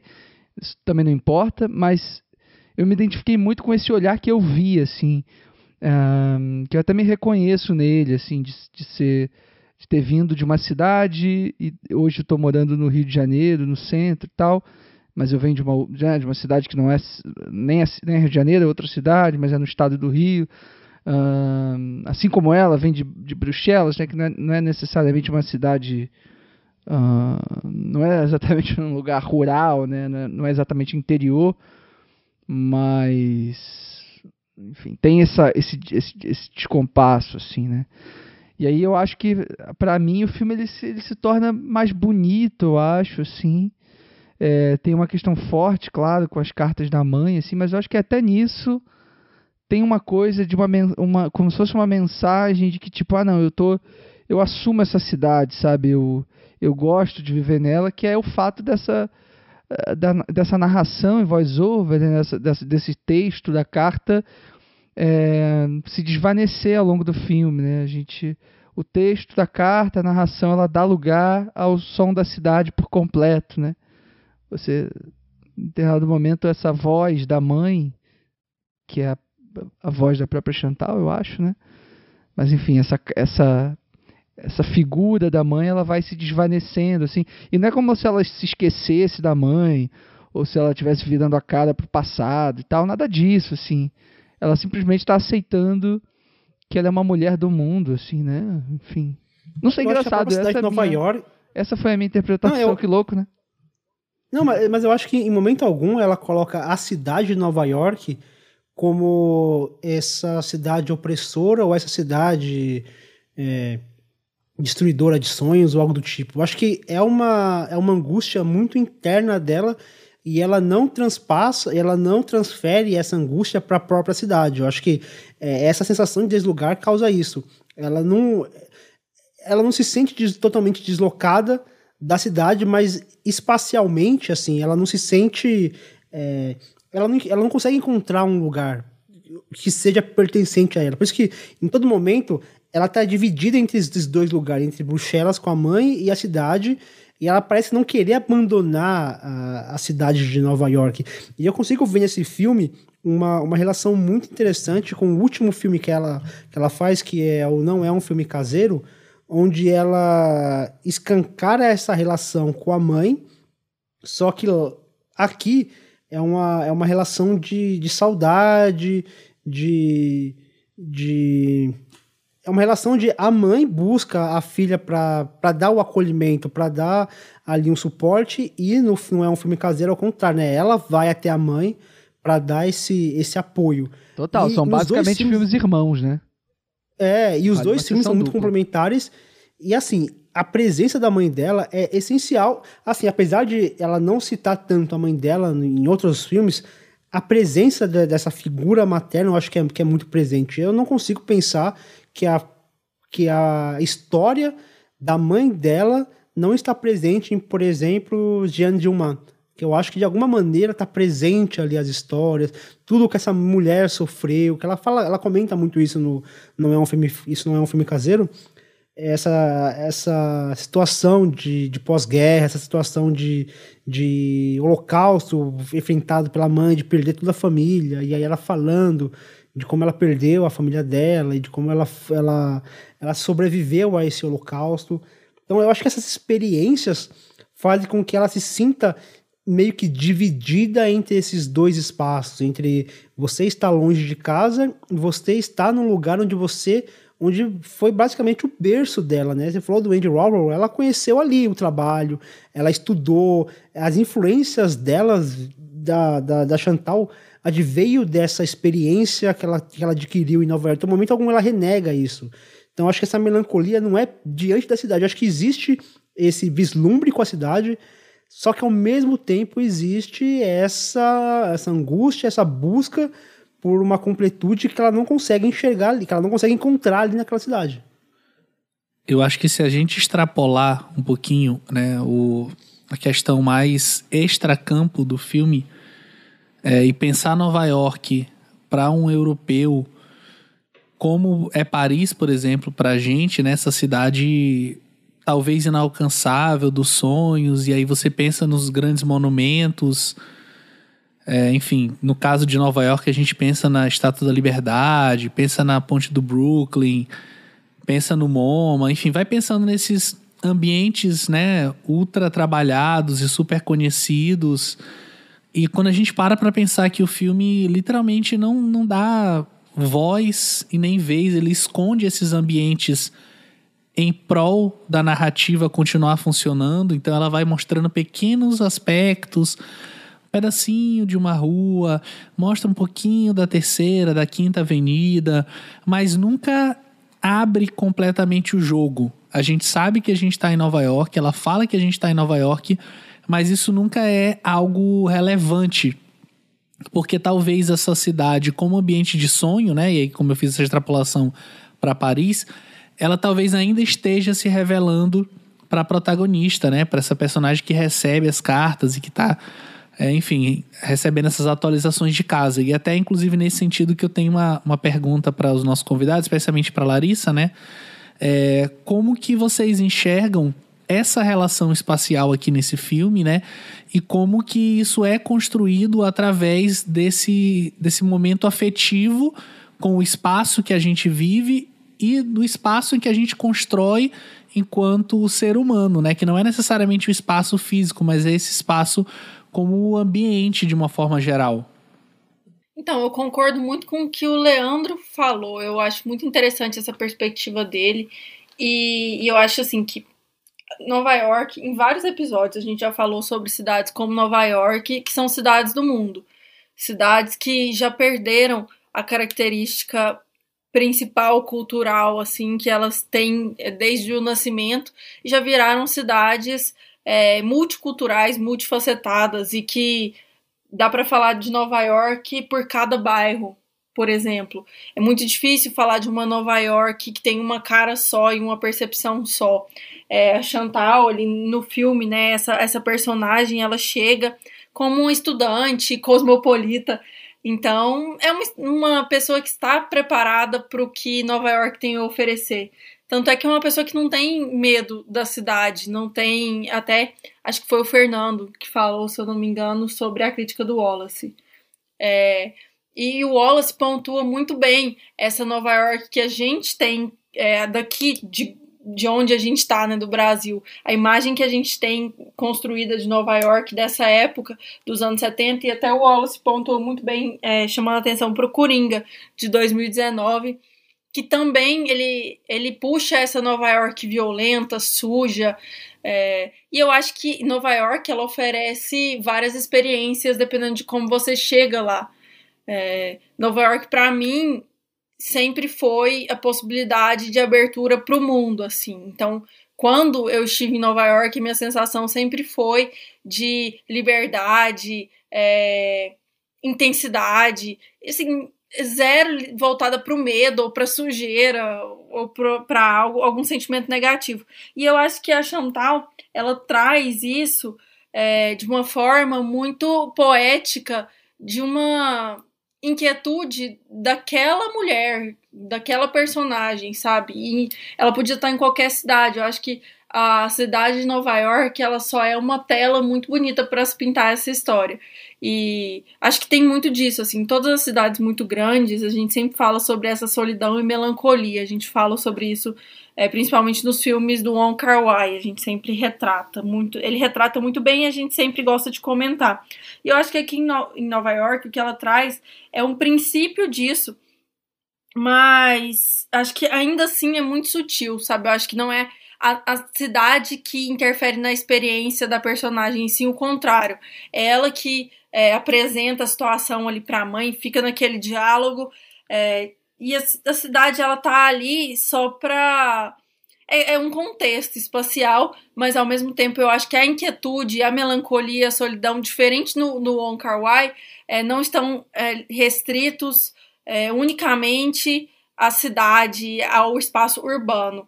Que eu acho que ela é, é diferente até pela época, assim, dos anos 70 em Nova York, os anos 70 nos Estados Unidos, né? Acho que era uma época muito de descoberta, de liberdade, é, principalmente para uma jovem que está indo fazer cinema, está indo é, viver essa vida cosmopolita mesmo. Então, eu acho que é, é complicado falar disso aqui. Eu, acho, eu realmente acredito que o espaço ele, ele poderia ser outra cidade, sabe? Eu acho que não não tá ligado a uma o sentimento dela não tá ligado a uma metrópole, sim, um sentimento dela tá ligado à fase de uma vida de uma jovem, de uma mulher naquela época, com aquele contexto todo. Muito foda isso que você falou, ô Larissa. É, fiquei fazendo um exercício na minha cabeça aqui, né? Tipo, pensando na Nova York do Woody Allen, por exemplo, como ela absolutamente não tem nenhuma semelhança com a Nova York do Abel Ferrara, por exemplo, ou de Martin Scorsese, né? É, é, são muitas coisas dentro de uma só cidade, né? Como Nova York, assim, para que se dê conta disso. Assim, eu acho que é, a gente falou, acho que o Fernando comentou, mas é sempre bom ressaltar porque eu acho que é, é a coisa mais brilhante do News from Home, né? Desse filme, é, Notícias de Casa, né?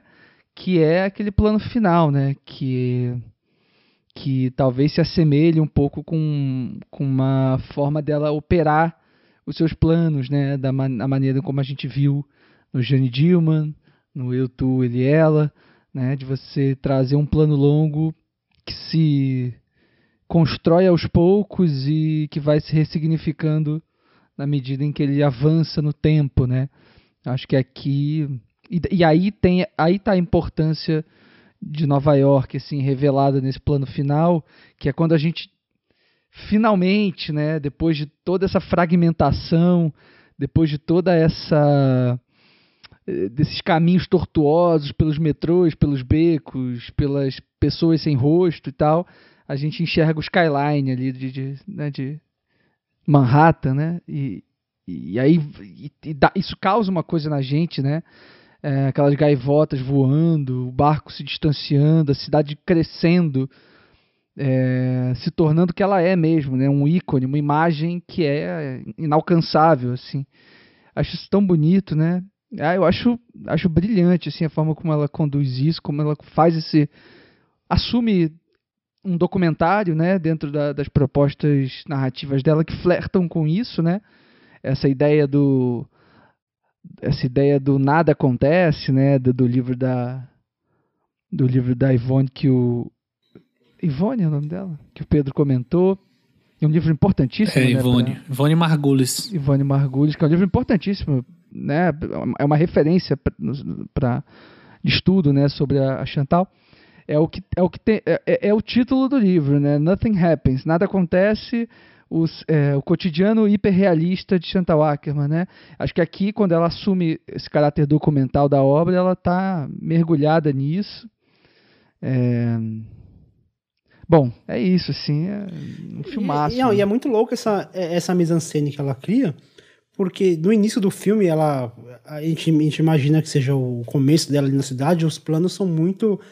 pouca movimentação, ou quando a câmera movimenta, ela se movimenta de maneira muito é, ela faz uma pan assim, muito lenta, principalmente em becos, assim. E aí, conforme ela vai, o tempo vai passando e o filme vai chegando no, seu, no, no, seu último terço, ela, ela, ela copla a câmera numa, num, provavelmente num carro, e aí já é um outro movimento, já é uma outra movimentação. Então já há, aí, já, já há ali uma integração maior com a cidade. Ela passa de um agente passivo da cidade para um agente ativo. Então ela, em vez de, de, ela ficar esperando a ação chegar até nela, né, a, chegar até ela, ela vai com, com a sua câmera até, até a ação para culminar nesse momento onde ela finalmente é, vê a cidade de longe, ali uma espécie de, como talvez uma espécie de despedida, onde ela mostra ali toda a estrutura física dessa, dessa selva de pedra que é a cidade de Nova York e ali ela vai de encontro pro que seria a sua casa, né? Que ela recebe notícias da casa, notícias de casa, que é notícias da casa dela de Bruxelas, é, vindas da, da própria mãe. Então essa construção, como ela movimenta essa câmera também diz muito de como que é, como que foi essa relação dela com a cidade.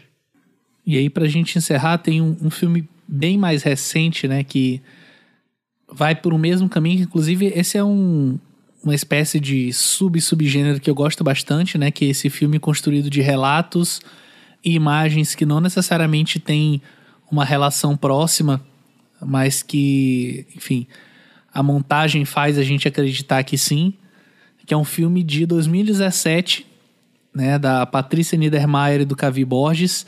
Chama Salto no Vazio. É um filme, assim, bem interessante que é meio que um jogo de cartas entre um casal, né? Ele é fotógrafo e ela é artista. E aí eles estão trocando cartas e o filme acompanha isso através de imagens, né? Que meio que falam sobre esse casal. E assim, é um filme super interessante também, tal qual o Notícias de Casa. Mas acho que a gente pode partir para o último filme da pauta, que ela vai fazer em 1978, Os Encontros de Ana.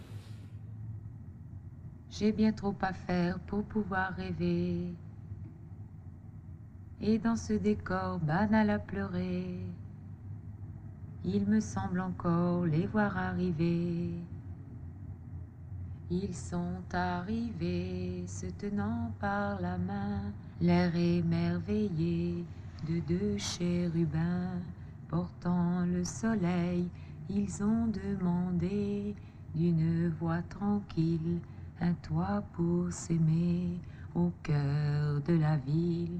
Et je me rappelle qu'ils ont regardé d'un air attendri la chambre d'hôtel au papier jauni.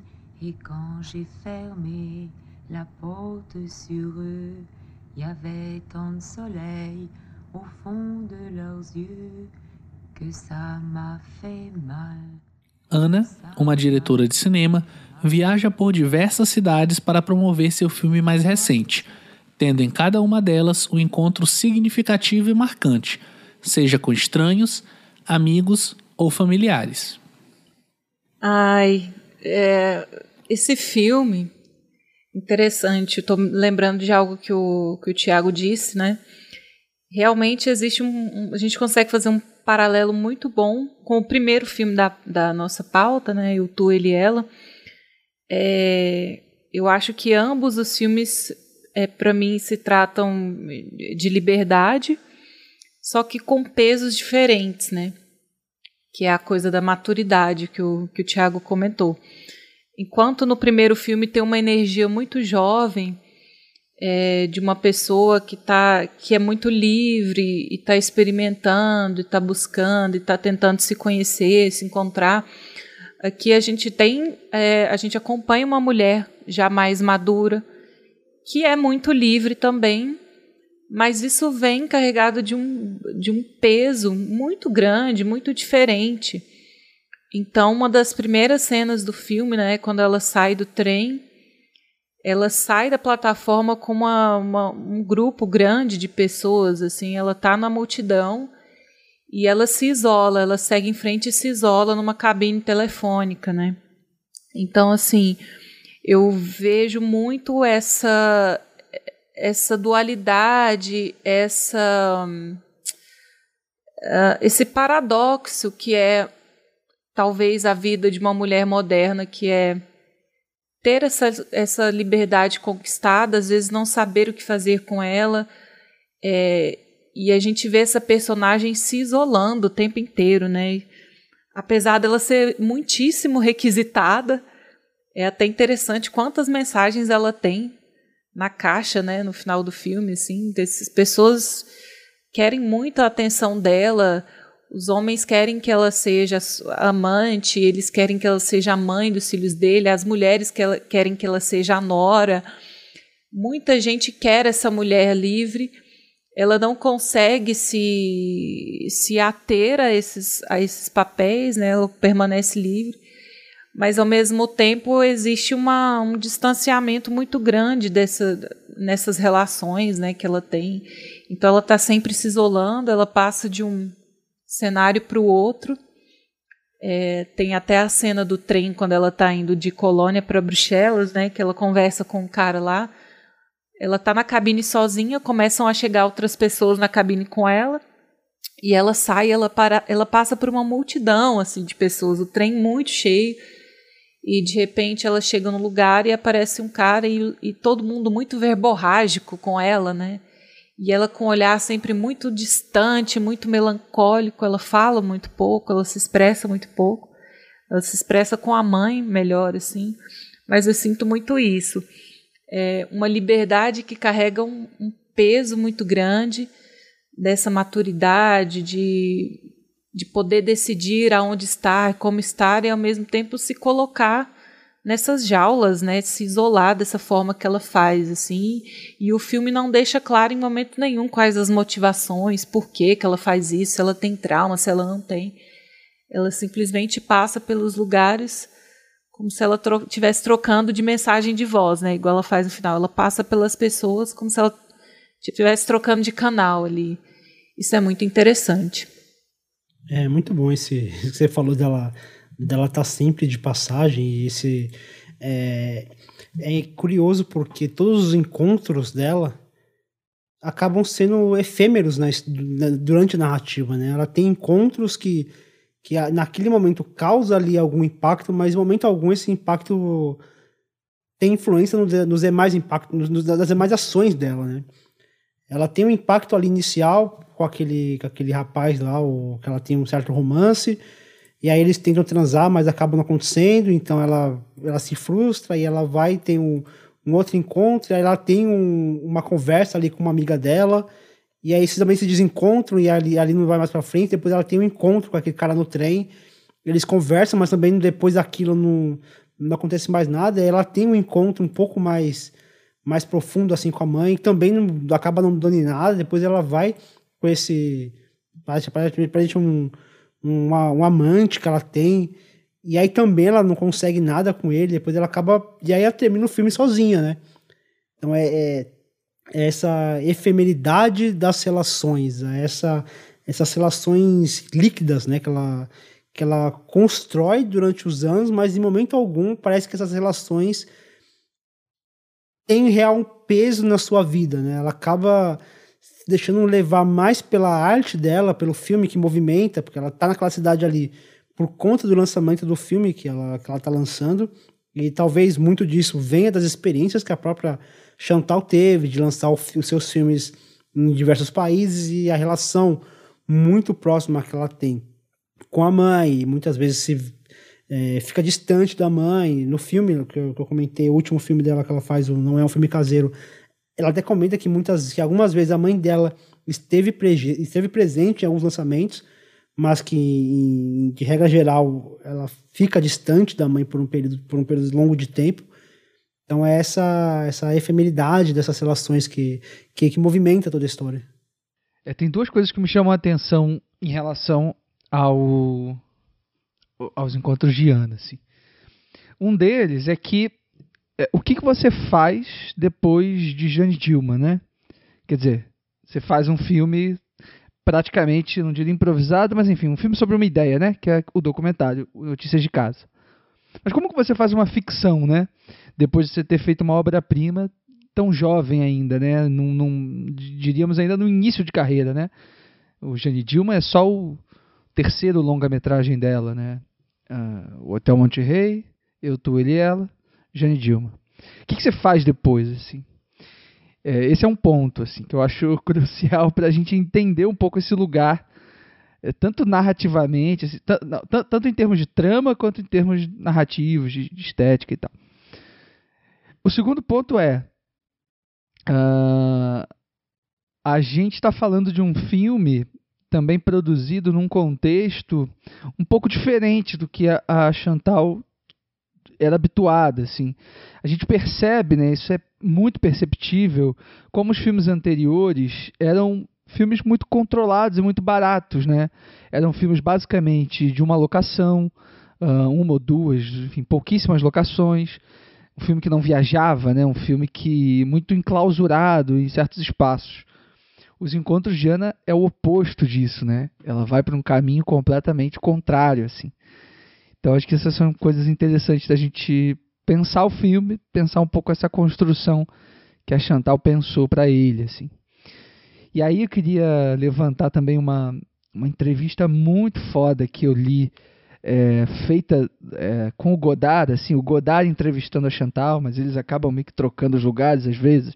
Às vezes a Chantal pergunta coisas, o Godard fala pra caramba. É, que é uma entrevista muito foda, vou botar no, a gente bota aí no final do, na descrição aqui do, do programa para vocês lerem na íntegra. Vou postar até porque eu li no, naquele site do pessoal do Vestido Sem Costura, né, que eles traduziram a conversa. E aí o Godard e a Chantal estão falando ali, né? Estão conversando sobre os sistemas de produção, conversando justamente sobre isso que eu falei, né? Questão de estúdio, orçamento, se o, se o filme vai ser caro ou barato e o quanto isso influencia na liberdade artística do cineasta, etc. E aí o Godard diz o seguinte, assim, ele fala, concordando com ela é, em relação a uma coisa que ela tinha falado antes sobre isso. Ele fala assim: concordo com você, eu sou a favor dos extremos extremamente barato ou extremamente caro. É, de fato, acho que o extremamente barato é o cinema de família, duas ou três imagens por ano que são sempre as mesmas. O extremamente caro nunca é feito porque é caro demais, portanto, só se faz cinema médio. Francamente, entre os 30 milhões de dólares de Apocalipse Now e os 3 milhões de francos belgas de Eu, Tu, Ele e Ela, ou dos filmes de pesquisa que eu já fiz, não há realmente muita diferença. Eu acho genial essa imagem que ele faz, assim, comparando o Apocalipse Now em um filme de baixo orçamento da Chantal ou dele próprio. É, que é isso, né? No final das contas, para que você tenha essa liberdade completa, é, teoricamente você teria que ter ou baixíssimo orçamento, ou seja, você não é controlado por ninguém, por estúdio nenhum, por interesses dos outros, você está sendo ali aquele artista puro, entre aspas, né? Fazendo exatamente o que você quer fazer. Ou com enfim, com um caminhão de dinheiro, como é o caso do Coppola no Apocalipse Now, que aí você faz realmente tudo que você quer porque você tem aquele, aquela grana. A Chantal, nos encontros de ano, ela está justamente no meio disso, né? Ela está trabalhando ali, é, obviamente, sem muitas concessões, ou sem concessões quase nenhuma, que acho que é um pouco a constante da carreira da Chantal, mas ao mesmo tempo está inserida ali num sistema e tal. Eu acho que é, é muito interessante como isso funciona no filme. É, e acho que não é um não é um mérito nem um demérito, enfim, o filme está inserido nesse contexto não. Eu acho que é um filme tão bom quanto os outros. Eu gosto bastante do filme, gosto muito da, do ritmo que ela impõe para o filme, para essa protagonista. e concordo com, com o que vocês falaram também em relação a essas viagens, é, sobretudo esses momentos dela no trem, assim, acho que são muito muito próprios, né? Revelam muito também uma, um lado da própria Chantal também, né? Mais uma vez essa coisa do, da biografia entrando na roda, né? Ô Leandro, não comparando, mas já fazendo isso, né, a partir desse momento, mas o Encontro de Ana tem muito uma, uma aura mesmo, meio de filme do Vin Wenders, sabe? Dos que a gente debateu no podcast, assim. Uh, total, total. Tem esse, esse lirismo, assim, um negócio quase meio infantil, e ao mesmo tempo super carregado, assim, de fato de filme de viagem e de encontros. Alice nas cidades, né? Sim, exatamente. Eu, eu, total fiquei pensando em Alice nas cidades quando eu vi esse filme. É um negócio assim super que vai se revelando aos poucos e parece que a gente tá acompanhando essa revelação junto com a Chantal. Claro que não, né? Ela como, enfim, uma cineasta que busca sempre ter esse controle, já tinha tudo pensado, mas parece que a gente tá sentindo essas novidades, acompanhando essa evolução na personagem junto com ela. Assim, parece um filme super fluido, nada preso, nada controlado, parece assim super não ensaiado, vamos dizer assim, né? Que é justamente a proposta mesmo. Assim, é um filme Até, assim, claro, dadas as proporções do filme, até é gostoso de assistir, assim. Ele tem, obviamente, as suas agruras, a personagem, ela tem as suas questões que tem que ser resolvidas ao longo do filme, mas ainda assim ele, ele tem uma sensação boa de acompanhar ela de cidade em cidade, de encontro em encontro, etc. É, eu acho que parte desse sentimento bom, assim, é porque essa, a Chantal consegue, com essa atriz, desenvolver uma personagem uh, impenetrável, assim, parece que ninguém consegue acessar os sentimentos dela, ninguém consegue subir um nível com ela, assim, mais profundo na relação, mas ao mesmo tempo existe no olhar, assim, uma não sei, uma coisa amável, uma doçura. Então, tem alguns momentos que ela. Fernanda.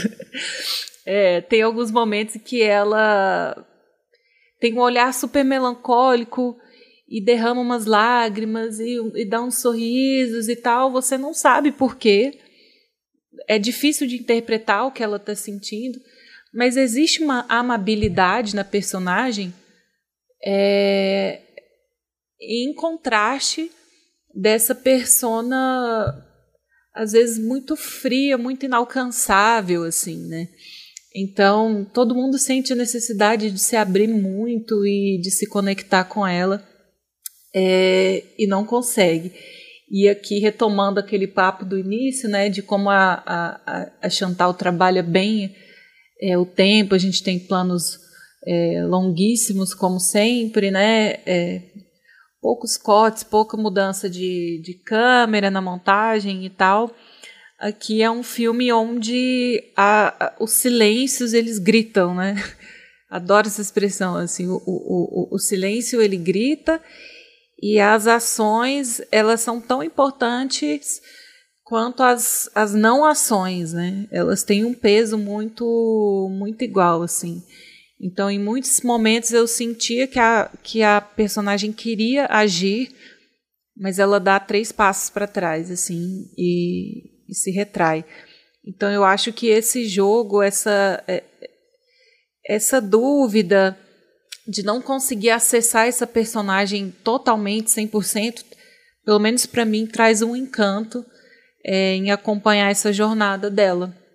É, eu acho que há uma incompreensão dela por parte do, daquelas pessoas com que ela se encontra, mas ela também tem uma dificuldade de acessar essas pessoas com quem ela se encontra. Né? Porque a conversa que ela tem com essas pessoas, exceto com a mãe dela e talvez com a amiga dela, que talvez tenha ali um diálogo, mas geralmente são monólogos, né? Ela falando, geralmente ela ouvindo, né? Alguém falando e ela parece meio, meio aérea, assim, meio alheia àquilo que a pessoa. Principalmente aquele primeiro encontro dela com, com acho que é o diretor do espaço, que é um incômodo, assim, porque ele, ele fala tudo, ele diz, ele se abre para ela e ela meio que só ouvindo, assim, tipo, ah, tal, ah, ok. E, e é, não, não, o diálogo não acontece, é quase monólogos, assim. E eu até compartilhei aqui na tela que é, é uma cena assim, porque parece meio, meio engraçada, onde ela dá uma dedada no, no, no, no amante dela e o cara fala, não, não faça isso. Mas eu, eu vejo assim que, na verdade, mostra como ela não, não consegue se conectar com as pessoas, né? Então, ela ali tenta um, é, algo diferente, porque ela percebeu que, que sexo não ia rolar ali, porque o cara tava com dor de cabeça, sei lá. Tava, não tava se sentindo muito bem, acho que era uma dor de barriga, não sei, não lembro bem o que, que ele tava sentindo. E aí ela tentou alguma coisa ali, e aí o cara meio que não, não quis e ela ficou meio também, ah, tá, já que não vai rolar nada aqui, eu vou para minha casa. Então ela não consegue se conectar com as pessoas, as pessoas também não conseguem alcançá-la, né?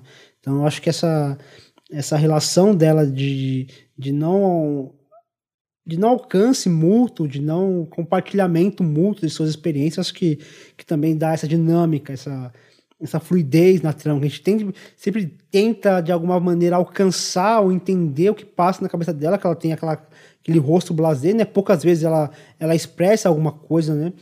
Então a gente fica nessa, nessa tentativa de alcançar o que essa personagem está sentindo, ou o que ela realmente está passando, coisa que a gente sabe é de que ela passa por situações e que aqueles homens, por mais que tentem que é, que é, uma, que é um comentário interessante que até conversa um pouquinho com, com Jean Dumas, que aí fala, né, se eu fosse uma mulher, eu faria isso, ou eu faria aquilo, né? Tem um personagem que fala isso, né?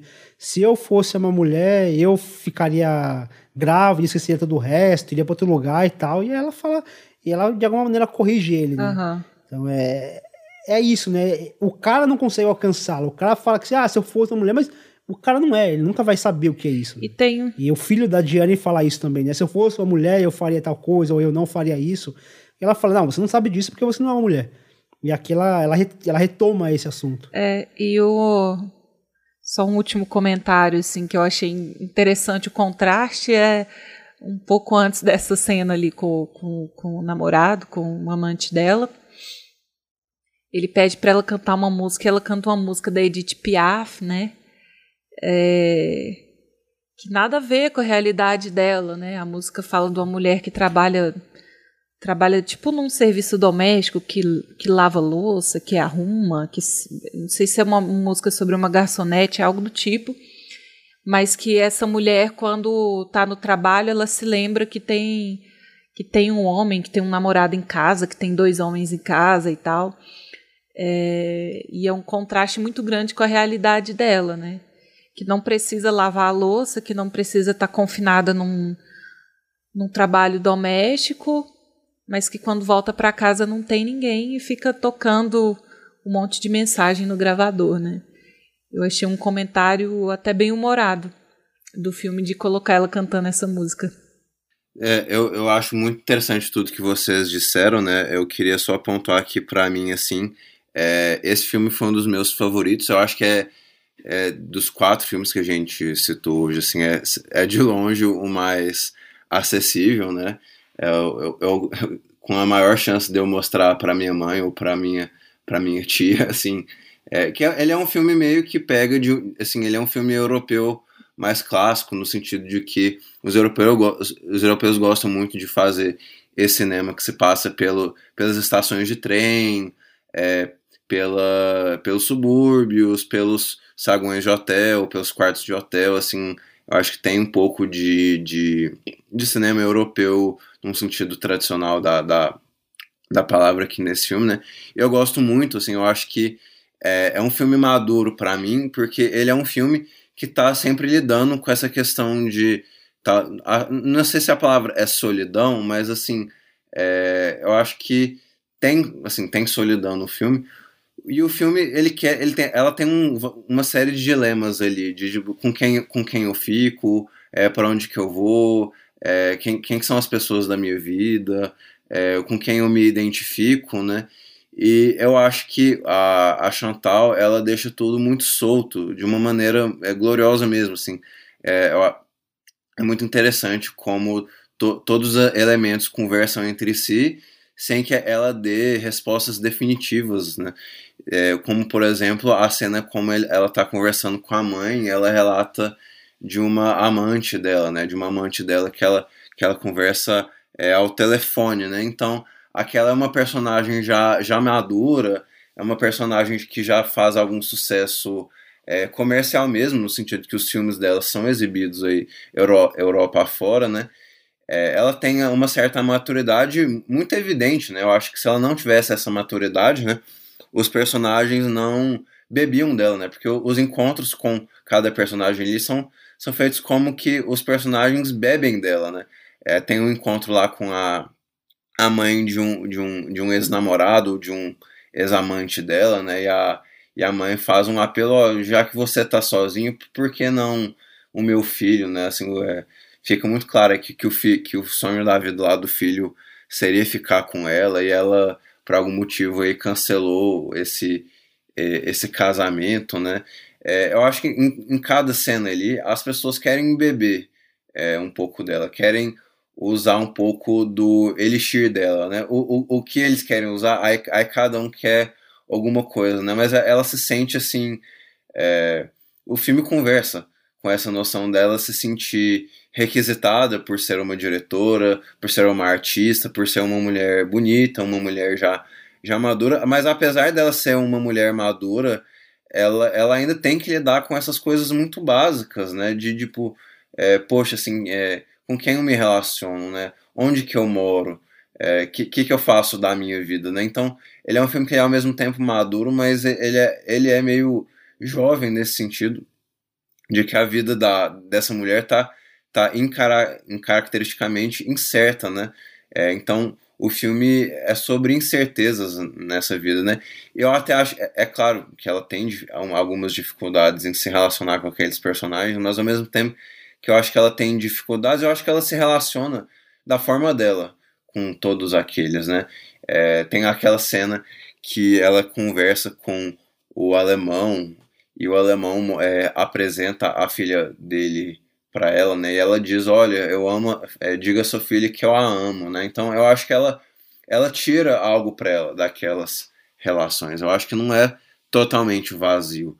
É, então tem um pouco, tem muito sobre descoberta, né? Seria ela é, uma mulher homossexual? Seria ela uma mulher que é, que vai é, que vai ficar com o, o ex-namorado dela? Seria, ela tem vontade de ficar com outra pessoa? Ela tá descobrindo, né? Eu acho que é, as pessoas não estão dando o tempo que ela precisa para descobrir a vida dela, né? Eu acho que o filme é, conversa dessas várias questões ele de uma forma muito muito bonita e muito direta, né? Esse seria o filme mais acessível, como eu disse, mas ele não é um filme, não é o, menos rico dos filmes, né? Pelo contrário, acho que tem tanta, tanta coisa bonita sobre arte, sobre estatura na sociedade, sobre feminismo, sobre uma série de coisas ali, sobre respeito com a mãe, né? Acho que é, naquela cena ali ela, ela fala, ah, eu, eu jamais contaria isso pro meu pai, é, e também tem a, a mãe de, diz pra ela, porque quando a gente passa por é, dificuldades financeiras, a gente não gosta de expor isso para você e tal. É, então, assim, eu acho que os encontros fazem o filme no sentido de que eles são, é, eles pautam as histórias e a humanidade que o filme quer colocar em tela. Então eu acho um belo filme, um belo filme mesmo. O plano sequência vai chegando ao fim. E antes de cada um fazer suas considerações finais e falar seu top 3 dos filmes da Chantal Ackerman, queria agradecer a todo mundo que mandou seu feedback sobre os nossos últimos programas, em especial o programa sobre Eduardo Coutinho. E aí queria perguntar para os meninos se tem algum feedback aqui para ressaltar. Temos. Anotei aqui uh, algumas mensagens que a gente recebeu. É, enfim, só ler uma mensagem aqui do Hugo, Hugo Harris, que comentou com a gente em relação ao cinema do Coutinho, justamente. É, ele mandou algumas mensagens legais pra gente, deu o top 3 dele. É, ele falou que foi muito bacana escutar o, o, programa do Coutinho, ainda mais que ele é um cara que estudou é, a obra do Coutinho no mestrado dele, né? E fala muito do Coutinho nas aulas que ele dá também, então ele achou uma escolha muito boa e falou que o nosso papo foi bem bacana. Ele deu o top 3 dele do Coutinho, é, ele colocou em terceiro lugar. Ele, ele deu uma. ele deu uma roubadinha, assim, igual às vezes a gente faz também, né? Ele colocou. O famoso miguezinho, assim. Colocou dois filmes empatados em terceiro lugar: Edifício Master Jogo de Cena. Em segundo lugar, ele colocou O Fim e o Princípio, que é um filme que a gente não trouxe na pauta, mas que é um filme que eu particularmente gosto muito também, sei que o Fernando curte. Uh, em primeiro lugar, ele colocou o Cabra Marcado para Morrer, né? E falou que, enfim, para ele é o maior filme brasileiro de todos os tempos. Assim. Acho que muitos concordam com o Hugo, não é mesmo? Não, tá errado. e a outra mensagem é do Lucas Barbosa. Foi muito carinhoso com a gente, assim, mandou uma mensagem super legal, primeira vez que ele entra em contato ele falou o seguinte, que ele acabou de ouvir o podcast do Coutinho, que ficou muito contente em escutar um programa, segundo ele, completo e com qualidade. Ele falou que conheceu o nosso podcast. ele falou que conheceu o podcast esse ano com o programa do David Lynch. E que ele falou que curtiu bastante também. E aí ele aproveitou para fazer uma indicação. Como não, né? Ele, ele falou que curte muito o cinema do Caçavetes. E, e falou que poderia ser um ótimo debate para a gente. É isso, fica aí anotado aí a dica do Lucas, né? Eu topo, vocês topam, gente? Falo do Caçavete, pra mim é pra já. Bora. Será que a gente tá preparado? É. É isso. E aí, e aí ele finaliza dando parabéns pelo nosso trabalho, enfim, falando que, que é muito bom ouvir a gente falando de cinema com tanta paixão e personalidade. Hum, Mas é isso, foi o que eu anotei aqui, tirando as várias pessoas que né, ajudaram a gente aí compartilhando o programa, curtindo, que é sempre. Essa é a maneira né, que a gente tem de expandir um pouquinho os nossos, os nossos horizontes, assim, alcançar um pouquinho mais de gente. Então é sempre bom que vocês se manifestem, saiam da moita, mandem aí os seus top 3 dos cineastas que vocês escutaram no nosso programa e mandem sempre mensagens que a gente gosta. Com certeza. E já partindo para o nosso top 3, queria agradecer por ter aceitado o convite e pedir para o Thiago começar falando qual o seu top 3, enfim, fazer suas considerações finais, aproveitar e deixar também né, o jabazinho, onde é que a gente pode ouvir os supercuts, onde é que a gente pode encontrar vocês nas redes sociais. É, enfim, eu muito obrigado pelo convite de vocês. Eu adorei o papo, né? É, eu, acho que são grandes filmes, todos esses quatro filmes aqui que a gente acabou discutindo. É uma, é uma grande diretora, né? E é, é, saindo um pouco da nossa zona de conforto, eu, eu e Larissa, né? Falar um pouco desses diretores um pouco mais experimentais, mas eu, eu gostei muito do episódio. Me surpreendi que Marina falou que o, o News from Home é, é mais melancólico para ela que o Jean Dilma. É, confesso que eu me, me surpreendi com esse fato. É, mas enfim, eu, é, o Supercuts está em todos os agregadores de podcast, está no Apple Podcasts, no Deezer, no Spotify, tá em, em, tantos outros que a gente nem sabe, né? Que o, o Anchor que distribui, né? e ele, ele faz, ele toma conta desse recado aí pra gente. E é, você encontra eu e Larissa nas redes sociais, como Thiago R. Maia. Meu Thiago é sem H, então Thiago R. Maia, tudo junto. A Larissa é Laris BVP. Supercuts é Supercuts Pod. Então aí Instagram, Facebook, Twitter, é tudo a mesma coisa. E Letterboxd também. É tudo a mesma coisa, né? Meu top 3, eu vou de é, Retrato de uma Jovem em, é, em Bruxelas no, no, fim dos anos 60. É, não sei qual é o nome dele em português, né? Seria Portrait d'une jeune fille uh, la fin de les années 60 à Bruxelles, né? Tipo, é o, é, é o que o título diz, né? É, eu acho que é um filme que a gente não discutiu hoje. Eu acho que ele é muito curtinho, mas assim, maravilhoso também. É, eu gosto muito do Encontros de Ana, fico com o meu segundo lugar e meu primeiro lugar com Jean Dilma mesmo, é, 23, que ele comércio, blá blá blá. muito bom. Você, Marina, quais suas considerações finais seu top 3? Gente, muito legal mesmo o papo hoje, gostei. É muito legal que os, que os meninos da Supercuts aceitaram o nosso convite. Espero que, que se repita mais vezes essa, essa collab. É, e eu acho que a gente ainda fala muito pouco né, de diretoras. É, é uma proposta nossa de falar de todo tipo de cinema, de todo lugar do mundo, de todos os gêneros. Né?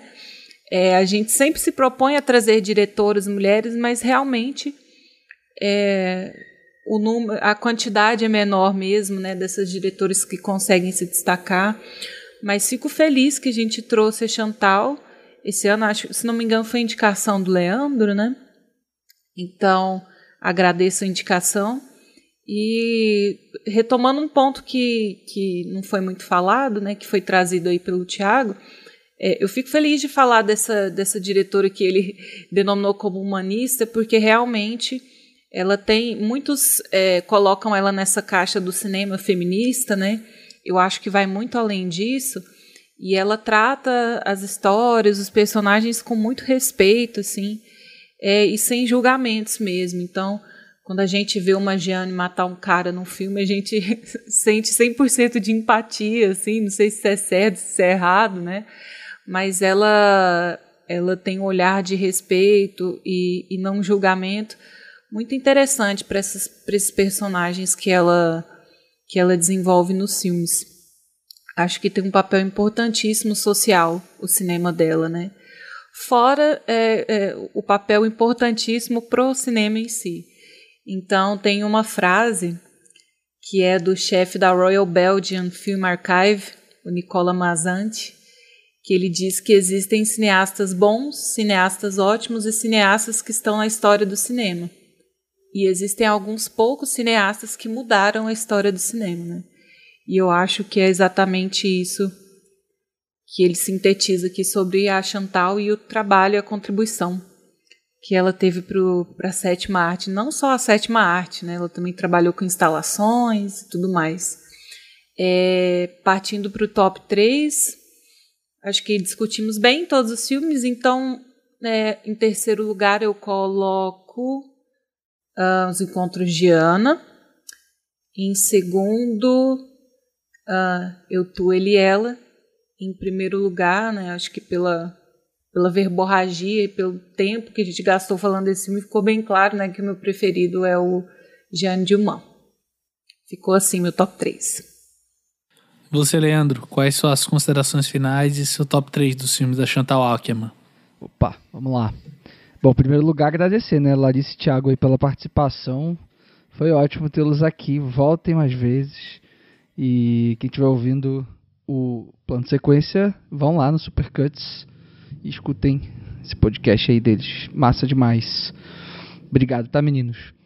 E aí, assim, é, pensando na, na, na, Chantal, assim, tentando fazer um resumão final da, dessa obra dela, assim, é, eu queria recorrer de novo a essa mesma entrevista né, que o Godard faz com ela, uh, que eu falei anteriormente, que, é, que tem um diálogo muito legal. Assim, o Godard pergunta, é, pergunta se ela se lembra do primeiro plano que ela filmou. Né? Aí o Godard fala assim: Eu me lembro, filmei meus pés. Dá muito conta né, do que é o Godard, do que é o cinema dele. E aí a Ackerman responde assim: Eu filmei a minha mãe entrando em um grande prédio e abrindo a caixa do correio. Ela continua: Estava animada pela vontade de fazer alguma coisa. E então isso se fixou como uma obsessão. Isso se fixou no cinema.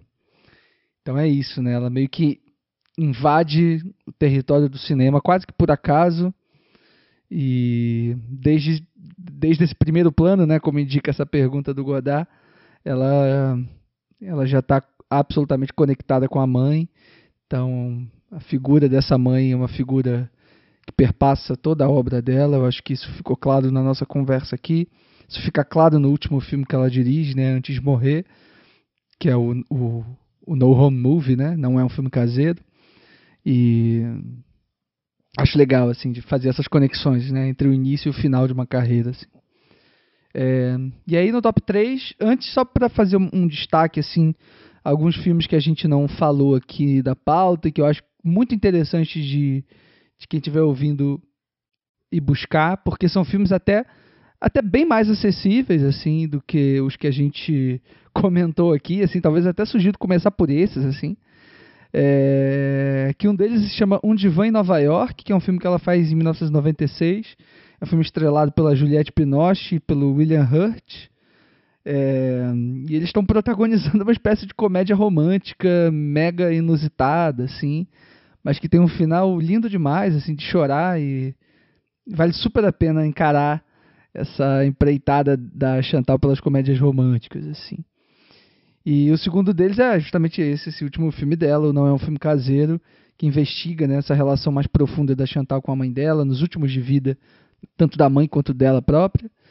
E a relação que a cineasta tem também com essas distâncias, né? com essa incomunicabilidade, como a gente falou muito nos encontros de Ana, né? E aí tem até ecos de Antonioni, né? A gente nem falou sobre isso lá atrás, mas acho que essa questão da comunicação no mundo contemporâneo também está ali inserido nesse filme, assim. E aí, vou puxar o meu top 3, que tem dois filmes que estão fora da pauta e um filme uh, que a gente falou. Em terceiro lugar, que também é uma recomendação, obviamente, é um filme chamado Anos Dourados, a tradução, né? o filme é mais conhecido como Golden Ages, que é um filme que ela faz em 1986. É, é um filme estrelado pela Delphine Seyrig também, né? mesma atriz do Jane Dillman, e é um musical. É um musical que se passa dentro de uma galeria Uh, algo, fica meio que entre um salão de beleza e uma loja de, de roupa, assim.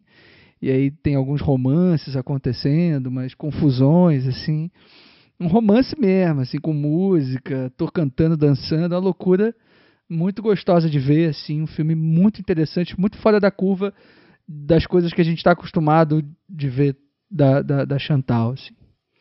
Em segundo lugar, vou fazer coro ao Tiago, assim, eu coloco também o retrato de uma garota do fim dos anos 60 é, aqui no meu top. É, entra aqui em segundo lugar, eu acho um filme fantástico. É um filme que a Chantal faz é, no contexto daquela série de filmes curtos produzidos para a TV francesa, mesma série que a Claire Denis produziu US Go Home, que é um filme fantástico, maravilhoso também, é, de 94. E é isso, assim, justamente como o Thiago falou, assim, é um, o retrato de uma garota do fim dos anos 60 é justamente o que o título diz, assim. É, vale muito a pena correr atrás também.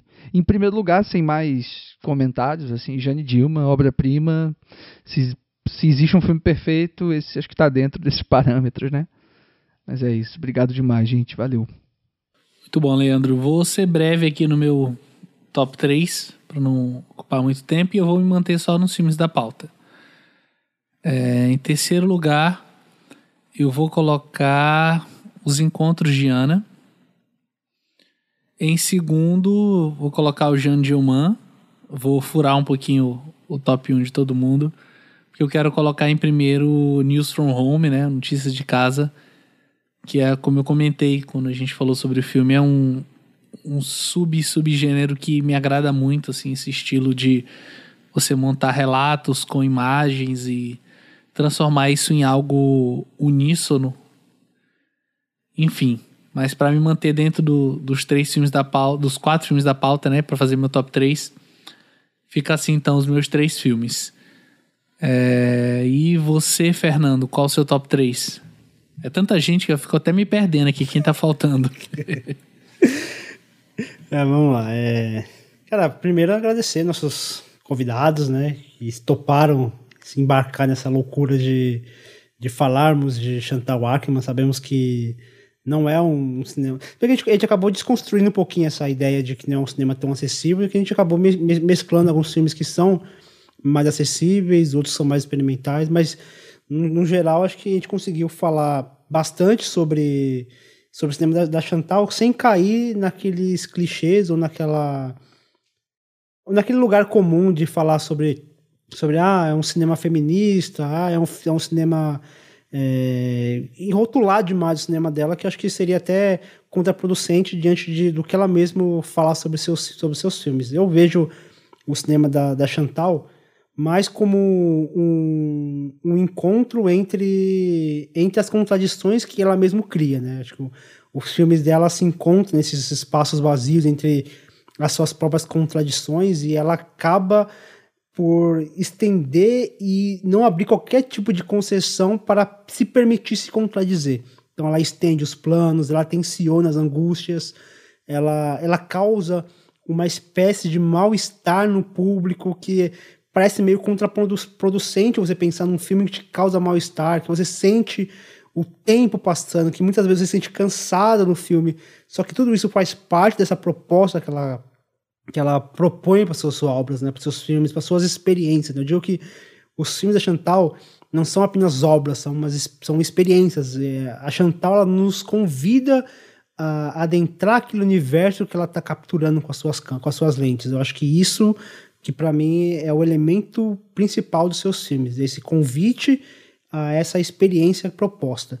E pensando nessas experiências, o meu top 3 eu vou é, eu vou colocar em terceiro lugar os encontros de Ana, que a gente já comentou bastante aqui sobre, essa, sobre essas relações, sobre como ela, ela acaba enfrentando essa incomunicabilidade, essa dificuldade de se, de se completar. Parece que ela nunca está no mesmo lugar que as pessoas é, com seus interlocutores, e isso movimenta a história. Em segundo lugar, vou fugir um pouquinho da pauta, vou colocar Não é um filme caseiro, que é uma obra sensível demais, assim. É, eu, eu, eu, fiquei muito, muito sensibilizado com, com o carinho, com o respeito, com a admiração que a Chantal tem pela mãe, mas não a, de forma apenas a, a verbalizar esse sentimento. Acho que ela consegue, por meio das lentes, mostrar essa admiração que, ele, que ela tem pela, pela figura da mãe. E a cena final do filme, assim, que tem uma, uma, uma cena de onde onde a, a, a exposição da luz da câmera dá um, uma outra dimensão para a imagem, é, é um, uma utilização do, do espaço que a Chantal consegue colocar nesse filme que me deixou muito, muito cativado por essa obra. E, em primeiro lugar, a grande obra-prima, né, Jane Dillman, que, como o Leandro falou, se existe uma categoria de filmes perfeitos, esse filme com certeza figura ali com, com louvor, assim. É uma obra é, que é o que a Chantal fala, né? Ela não te rouba o tempo, né? Ela faz você sentir o tempo. A gente sente cada segundo desse filme e quando acaba, é, parece que você quer continuar acompanhando, querendo saber o que vai acontecer depois. É incrível, né? É um filme de 3 horas e 20 que, se a gente pensar, grosso modo, nada acontece, mas quando acaba, você quer continuar acompanhando aquele nada, ou, ou quer acompanhar o que virá acontecer diante daquela, daquele final é, tão, tão, tão impactante. Aí acho que esse filme fecha bem essa minha, essa minha, esse meu top 3. Muito bom, Fernando. E aí, para encerrar os nossos top 3 e considerações finais, queria pedir para a Larissa aproveitar e reforçar o nosso agradecimento, né, ter aceitado o convite e pedir para também dar uma reforçada no Jabá para o pessoal que quiser acompanhar os Supercuts, quiser seguir vocês nas redes sociais. Pessoal, primeiramente, muito obrigada pelo convite. Eu espero vocês com a gente lá no Supercuts também. É, aos ouvintes que estão aqui até agora ouvindo a gente, muito obrigada também. E a gente está nas redes sociais como Supercuts Pod. No Supercuts Pod vocês vão encontrar as outras arrobas e indicações ali para achar a gente em todas as redes sociais. É, no mais, muito obrigada. A gente espera vocês lá também, é, com dúvidas, comentários e sugestões. É, meu top 3, vamos lá. Em terceiro lugar, um filme obrigatório no curso de arquitetura. É um filme que. É um documentário da Chantal, que chama Hotel Monterey. É um filme que a gente estuda junto com o Eduardo Coutinho, ali, quando a gente fala do Edifício Master. É, obviamente é um filme extremamente diferente, tem o toque da Chantal ali. E aqui é um filme bem. uma janela para o mundo, assim. E ela trabalha muito bem esse não lugar, né? De um hotel, de um lugar de passagem, um, um lugar de. que é, que todos os sentimentos que a Chantal traz em todos os outros filmes dela estão naqueles corredores ali. Então, é um filme que, se não assistiram ainda, eu deixo de indicação. E, em segundo lugar, eu até troquei meu top 3 aqui enquanto a gente fazia esse episódio. Em segundo lugar, eu deixei Os Encontros de Ana, que até então era meu primeiro lugar, mas enquanto a gente conversava aqui, é, as, as, ideias foram se organizando na minha cabeça. Eu ainda acho que Os Encontros de Ana é um grande filme, é um filme muito maduro, é uma fase que eu acho que ela estava muito consciente de si, assim. Então, é um filme que tem essa, essa cara de autoanálise que eu gosto muito. Em primeiro lugar, eu coloquei Notícias de Casa. É, depois do nosso papo aqui, foi um filme que subiu no meu conceito aqui e segue como meu favorito. Infelizmente eu não assisti muita coisa da Chantal. É, espero refazer esse top 3 em breve aí, assistindo mais coisa. Mas no mais é isso, gente. Muito obrigada e até a próxima. É, só para eu queria só encerrar falando uma coisinha que antes da gente entrar para gravar, é, a gente estava falando, é, acho que foi o, se não me engano, o Pedro ou o Leandro, desculpa se eu lembrar errado, é, algum de vocês disseram, nossa, mas é, é, é puxado assistir é, maratonar Chantal Ackerman, né? Tipo, é, filmes difíceis e tal. Eu, eu até acho que, é, é claro que não são filmes necessariamente fáceis, né? Mas é mais legal você vê-los é, perto um, um, do outro do que não, assim. É muito legal você vê-los ali um ao lado do outro, que você vai comparando e contrastando e sentindo o cinema dela de maneira mais real, né? Eu acho que se eu tivesse assistido o, é, o Encontros de Ana é, longe do eu, tu, ele ela, eu, eu não tinha sentido uma relação dos dois filmes. Eu acho que todos esses filmes têm muita relação com ela, com a mãe dela, então, então foi muito divertido ver os filmes. Divertido não, não é a palavra, mas assim, foi muito interessante ver os filmes dela. Acho que o cinema dela é, se fez mais presente tendo visto todos esses filmes em sequência. Obrigado, gente. Certamente. Obrigado pela companhia, Fernando, Leandro, Marina. Obrigado por ter aceitado o convite, estar aqui com a gente, Larissa e Thiago. Obrigada, Valeu, gente. gente. Até o próximo. Plano Sequência vai ficando por aqui. Um grande abraço e até o próximo mês.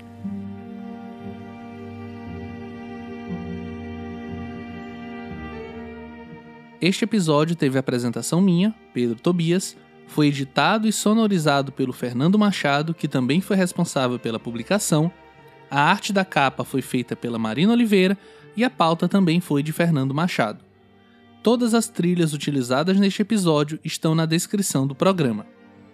Você pode ouvir o Plano Sequência no nosso site plano-sequência.com, no Spotify, no Apple Podcasts, no Podcast Addict, no Castbox, no Google Podcasts ou no aplicativo de sua preferência. Dúvidas, comentários ou sugestões de temas podem ser enviados através das nossas redes sociais ou ainda no e-mail contato arroba plano-sequência.com. Uma curiosidade nada a ver é que quando ela aparece do lado de fora, o local onde ela passa ali é pracinha, eu literalmente fiquei hospedado ali do lado. Quase fui vizinho da, Da. Dielman. E você tratou ela bem ou tratou mal, Pedro? você fez uma microagressão com ela. Ai, ai. Jamais. Que de commerce? Que é de comércio, é. É comércio lá? É porque é uma praça bem grande. E aí, tipo, no meio é arborizada. E dos dois lados é só lojas, embaixo e em cima tem casa. Nossa. Legal. É muito pequenininho. Bruxelas é literalmente muito pequenininho. A gente nem falou daquela criança insuportável chorando, né? Ah, gente, mas fazer o quê, né? Caramba, velho. Fazer o quê? Que agonia, que agonia. Acho que, acho que fazia muito tempo que eu não ficava tão agoniado no filme. É uma cena angustiante mesmo. Ah, e atenção! Prepare seu fone de ouvido, pois no próximo programa viajaremos até o Japão para falar sobre o cineasta Yasuhiro Ozu.